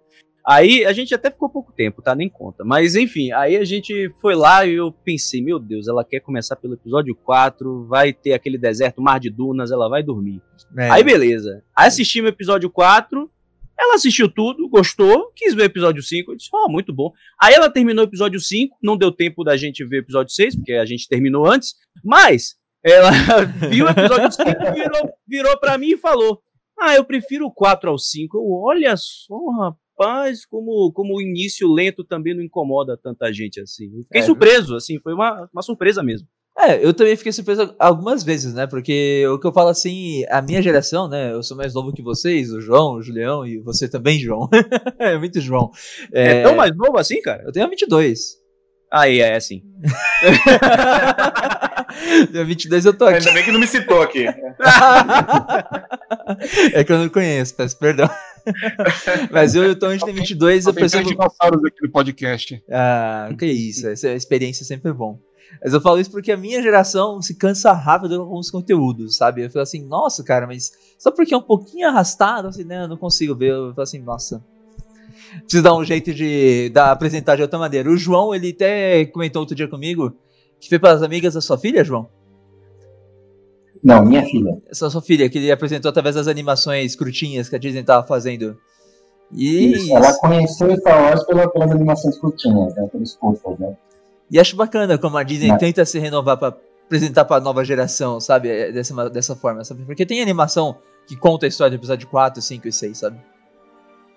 Achei legal que o Leozinho falou que gosta de levar a palavra da força. Achei forte isso, cara. Ele vai levar a palavra pras pessoas. Praticamente um testemunho de Jedi, né? O cara é um poxa, evangelizador de Star Wars. Star Wars formou tanto meu caráter. Star Wars formou tanto meu caráter que assim, é, é, é a minha dívida, né? É muito É isso bom. aí, cara. Tá certo. Agora eu quero fazer uma pergunta, uma pergunta chave, então, já que você levantou a questão do, de apresentar Star Wars para terceiros, né? De evangelizar. Ah. É, me diga, então, se você for evangelizar terceiros para a palavra da força, você vai apresentar a partir da trilogia prequel? Cara, eu tava na discussão outro dia com minha amiga, tá? O Tom conhece recentemente. Eu tava conversando assim, nossa, mas eu queria te apresentar Star Wars. Acho que se você fosse começar a assistir comigo, acho que você ia gostar dos livros, porque os livros, o João, acho que é a melhor pessoa para falar sobre isso. Os livros são fantásticos Star Wars. Eu li dois recentemente, assim, cara, melhor leitura do mundo pra mim. Eu falei assim, você ia, ia gostar muito. Mas a minha proposta foi diferente. Eu não queria apresentar um filme pra ela. E aí eu dou méritos ao Julião, que o Julião que me deu a dica. Assim, deixa eu te apresentar The Mandalorian, porque você tem Disney Plus. e através do seu Disney Plus, se você gostar dos personagens que tiverem dentro da série, você pode, sem mim até, é, ver os outros, ver as outras coisas que Star Wars tem. E a partir disso você começar a conhecer esse universo que é gigante. Porque você concorda comigo que The Mandalorian, ele pega um trecho gigante da história de Star Wars, naquela linha do tempo que a gente tem. Ele pega pré-episódio 7, é, pós-episódio 6, e na segunda temporada nós temos personagens que estão na Guerra dos Clones, que estão envolvidas com, com Anakin Skywalker, Obi-Wan Kenobi, que estão ligados à, à, trilogia, à trilogia original, perdão. Então, assim, eu, eu imaginei não só isso, que... Não só isso, é um material totalmente recente, totalmente É, atual. e novo e de alta qualidade. Alta qualidade. Exatamente. Então eu falei assim, poxa, se, se eu fosse apresentar alguém... Se interessa... Se eu apresentar é, alguém, uma, um, um ponto, só tem um ponto aí, né? A pessoa que assistir primeiro Mandalorian, ela não vai sentir nada no último, no sessão final da, da temporada 2, né? Então, não aí, vai sentir o que a gente sentiu. E aí depende do guia, né? Ou eu vou lá e apresento primeiro a trilogia original, caso ela goste, pra depois falar assim, ó, agora você pode ver o último episódio. e ver, Faz uma pausa. E se chora de emoção, que nem acho que a gente chorou, ou, ou se emocionou, né? Ou, sei lá. Então, assim, é, é, pelo menos seria meu, meu ponto de partida. Mas o decorrer, como eu faria, acho que Depende muito de pessoa para pessoa. Eu até pensei nos jogos, viu, João? Então, mas depende do, do, do público, né, para quem você está apresentando. Que nem eu, para minha filha, o primeiro filme que eu apresentei foi o episódio 1. Funcionou perfeitamente. Ela adorou a Anakin, adorou o Jar Jar, entendeu? Uhum. Ela, ela não entendia a trama política, obviamente, mas ela entendia o que estava acontecendo. Que era, nossa, estão invadindo aquele planeta ali, e coitada da, da rainha, né? A rainha tem que buscar ajuda e ninguém quer, quer ajudar a rainha. No final é o Gungan que ajuda a rainha e o menino vai lá e consegue é, matar e destruir lá a, a estação orbital. E assim, ela virava. Aliás, eu fui assistir, eu fui assistir o episódio 9 com a minha filha. Ela vibrou de, de, de ela deu pulinhos na cadeira quando quando uh, o, o Lando fala pro Paul, there are more of us, Paul, there are more of us.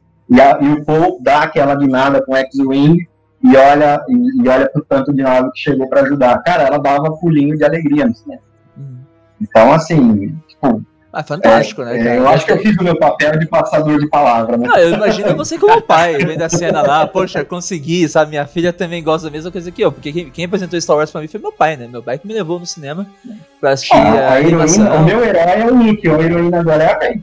É, você olhou para ela, ela vibrando na cena, né? Sorrindo, você olhou para ela e falou: a mais de nós. É, na hora. É uma sensação de dever feito. Eu devo imaginar assim. É, mas o episódio 7 não seria uma alternativa, viu? Porque o episódio 7 como a gente tava começando no começo do. durante o podcast, né? É um sim, filme sim. safe, né? Que o João Jedi falou. Que é uma boa base pro um novo e atual, Star Wars. E atual, não fica com aquele começo arrastado do 4. E sim. ele é totalmente atual. Com certeza. Bem, essa foi minha contribuição. Não sei se alguém tem algum comentário a fazer em cima do meu comentário. Não, é interessante. Eu até me resgatar uma memória que eu apresentei, ixi, há muitos anos atrás, quando nem se falava das prequels, meus sobrinhos, eles eram crianças. E eu apresentei Star Wars vendo a trilogia clássica com eles. Então eles cresceram, gostaram. Eu lembro que quando eles passaram a trilogia clássica nos cinemas, aquela edição especial remasterizada, eu assisti todos, eles foram comigo também. Então, assim, foi muito legal que eles cresceram, gostaram. Claro, hoje eles não são mais tão apegados como eram antes, mas assim, foi uma época boa que eles conversavam comigo, perguntavam das coisas e foi bem legal. É, imagina se tivesse sido um pouco mais presente, né, Julião? A sensação ia ser muito mais quente, né? É porque, é porque assim, é, eles foram crescendo, pegando outros gostos, e assim, Star Wars não ficou mais tão interessante para eles como continua ficando para mim. Uhum. Mesmo eu falando, apresentando. E assim, era uma época também que não tinha muito acesso a livros, quadrinhos, então era só filme que dava para consumir naquela época. E acho bacana o que acontece hoje em dia, né? Porque a gente tá vivendo um novo início de Star Wars através dos livros primeiros, né? Eu, eu até comentar, a minha filha tem a mesma idade da filha do João Marinho, tem 9 anos, são amigas, inclusive, e ela se interessou por Star Wars, ela quis assistir, inclusive, pelo episódio 4 mesmo, pelo começo, mas ela se interessou de verdade, que ela começou a entender quem eram os personagens, pediu para assistir o filme, jogando Star Wars Lego comigo. Bacana. Ela adorava. É, e aí o que acontece? Começou a ter aquela curiosidade, mas quem que é essa daqui? Quem que é esse daqui? Ela falou, ah, vou mostrar o filme. E ela gostou. É, é, tem, gente, é isso que é legal do Star Wars, tem muitas frentes para você fazer uma pessoa se apaixonar, né? Pela, eu lembro que meu pai ele, ele me apresentou porque quando lançou o 3 eu não tinha idade pra ir no cinema. Porque eu, a, a, a, o nome, a descrição do filme não era pra minha idade. Assim, mas pai, que, por que eu não posso ver? Ele foi com minha mãe e falou assim: ah, filha, vamos na locadora. Ele alugou os três filmes, eu assisti. Falei assim: nossa, que negócio fantástico, alugamos outros três filmes. E foi assim que eu fui iniciado nesse universo, cara. Legal que aí você vê como você é novo mesmo, né? Na nossa época, nos anos 80, não tinha esse negócio de é, classificação, não. Ia todo mundo assistir, pronto. É, ficava várias vezes na sessão, né? Na parte passava na Globo, na sessão da tarde. É. Eu sou da época, gente, que a gente entrava no cinema no meio do filme, assistia da metade pro final e depois ficava no cinema para assistir o início do filme. Nossa, que da hora, que da hora. Naquela época que você, cinema de rua, que você entrava lá, o filme tinha o quê? Três sessões, tu podia assistir três sessões só com ingresso, era muito é, bom. Só com ingresso, exatamente. Já aconteceu comigo. Eu sou cria das prequels, galera. Eu sou década de 90. é, não, não, tinha, não tinha essas modernidades, mas, mas rolou de assistir Star Wars no SBT. Nossa, que Olha louco, só. que louco, que louco. Isso aí é? Poxa, eu, lembro... Assim, que lembro que as prequels teve estreia mundial e aqui no Brasil foi 10 e meia da manhã. Eu lembro bem desse dia que eu negociei com a minha professora de química para eu fazer minha segunda chamada da recuperação à tarde, porque eu precisava ver esse filme no cinema na estreia. E ela falou. Bacana, que aí, bacana. Ó, aí, ó, que negócio caramba, louco, que negócio louco, que negócio louco. Porque assim, eu era o único aluno que ia fazer a prova de manhã e ela era fã de Star Wars também. Não, eu lembro, eu lembro na aula, ô, ô Julião, no meu colégio. No meu colégio. Meu ocasionalmente encontrei ela no cinema também. Meu professor de química, é, ele, é, ele é fãzaço de Star Wars também, né? E eu sempre ficava de recuperação de química também. E era engraçado que na recuperação tava lá, pegava a prova de recuperação e falava assim, e aí, Star Wars? Aí assim, o que você acha desse episódio 7? Aí lançou o episódio 7, ele gostou, aí veio o 8, ele ficou um pouco meio pá. é bacana essas lembranças, gente. Nossa, é muito louco, né?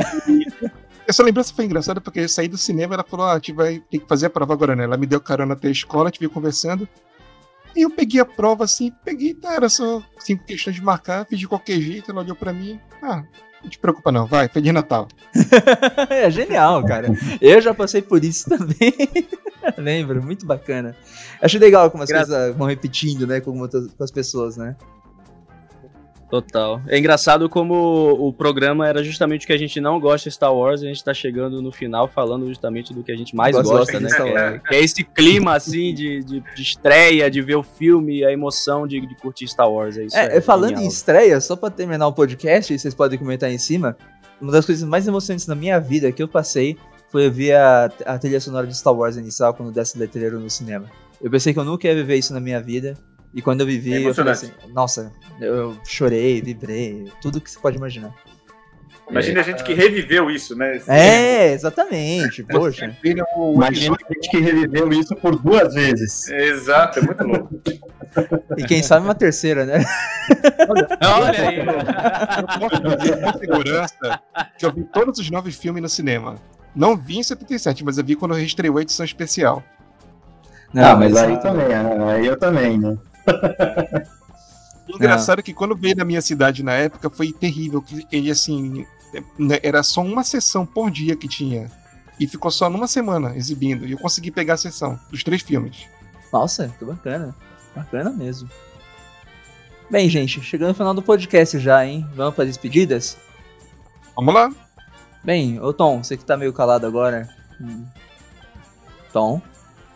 Tom? Eu não tô ouvindo Tom, gente. O que aconteceu? Uniu a força. Se uniu a força. Perdemos o tom. Perdemos o tom, perdemos Foi. o tom. Continuar a boca pra 13 13. Sobe o tom. Eu vou subir, vou subir. Ô, Julião, vai, começa, vai, começa com você então.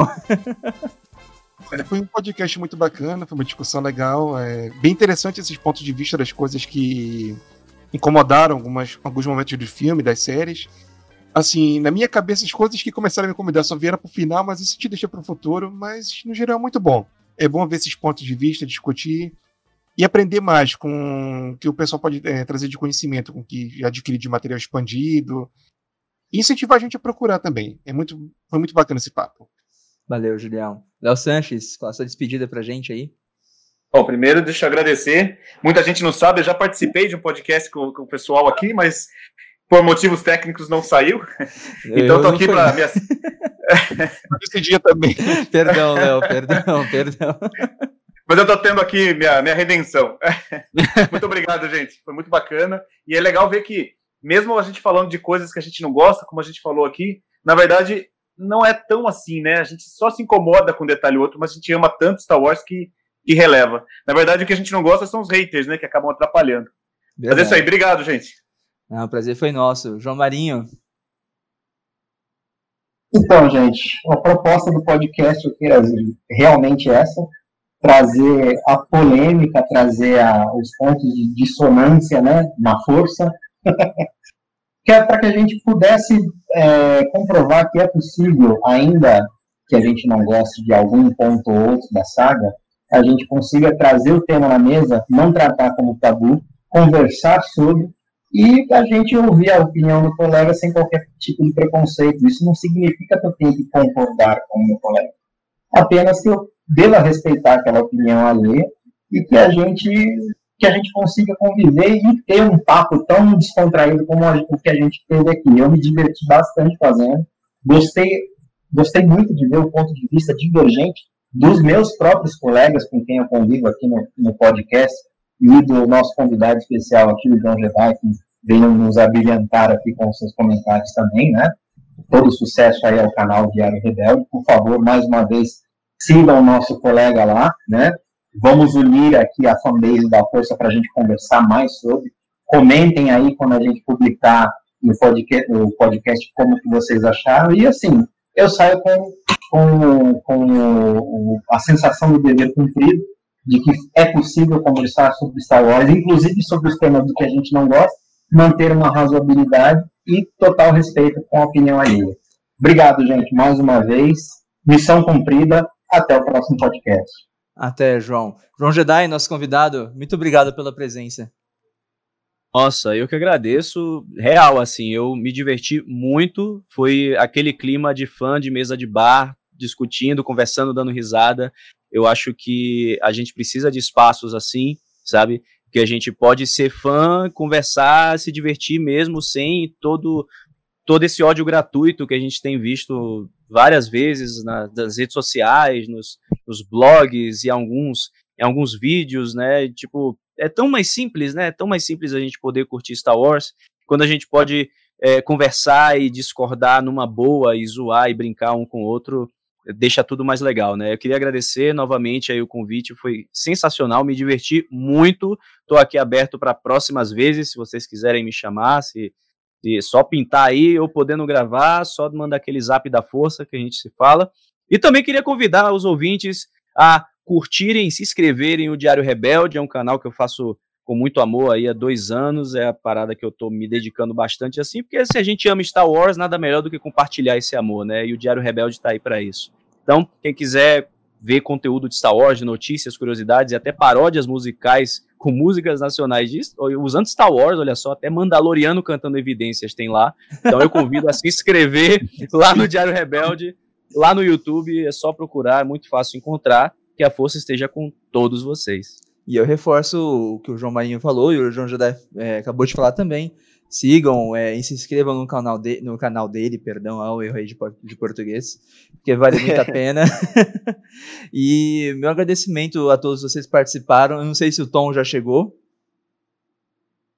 Perdemos o Tom definitivamente. Mas Não muito arrebatado para as regiões distantes. Exatamente, João. Mas enfim, depois de dar um, meu muito obrigado, que vocês curtam o podcast. Com, é, comentem, porque vocês comentando a gente sabe se estão gostando, se valeu a pena, ou até para engajar, porque essa é a ideia, né? Porque é um podcast participativo. Então, até a próxima. Um excelente dia para você que está ouvindo, uma excelente noite, boa tarde, enfim. E é isso. Até a próxima. Muito obrigado. Tchau, tchau. Que a força esteja com vocês. Até a próxima, pessoal. Holocast, o podcast da Holonet Star Wars Brasil.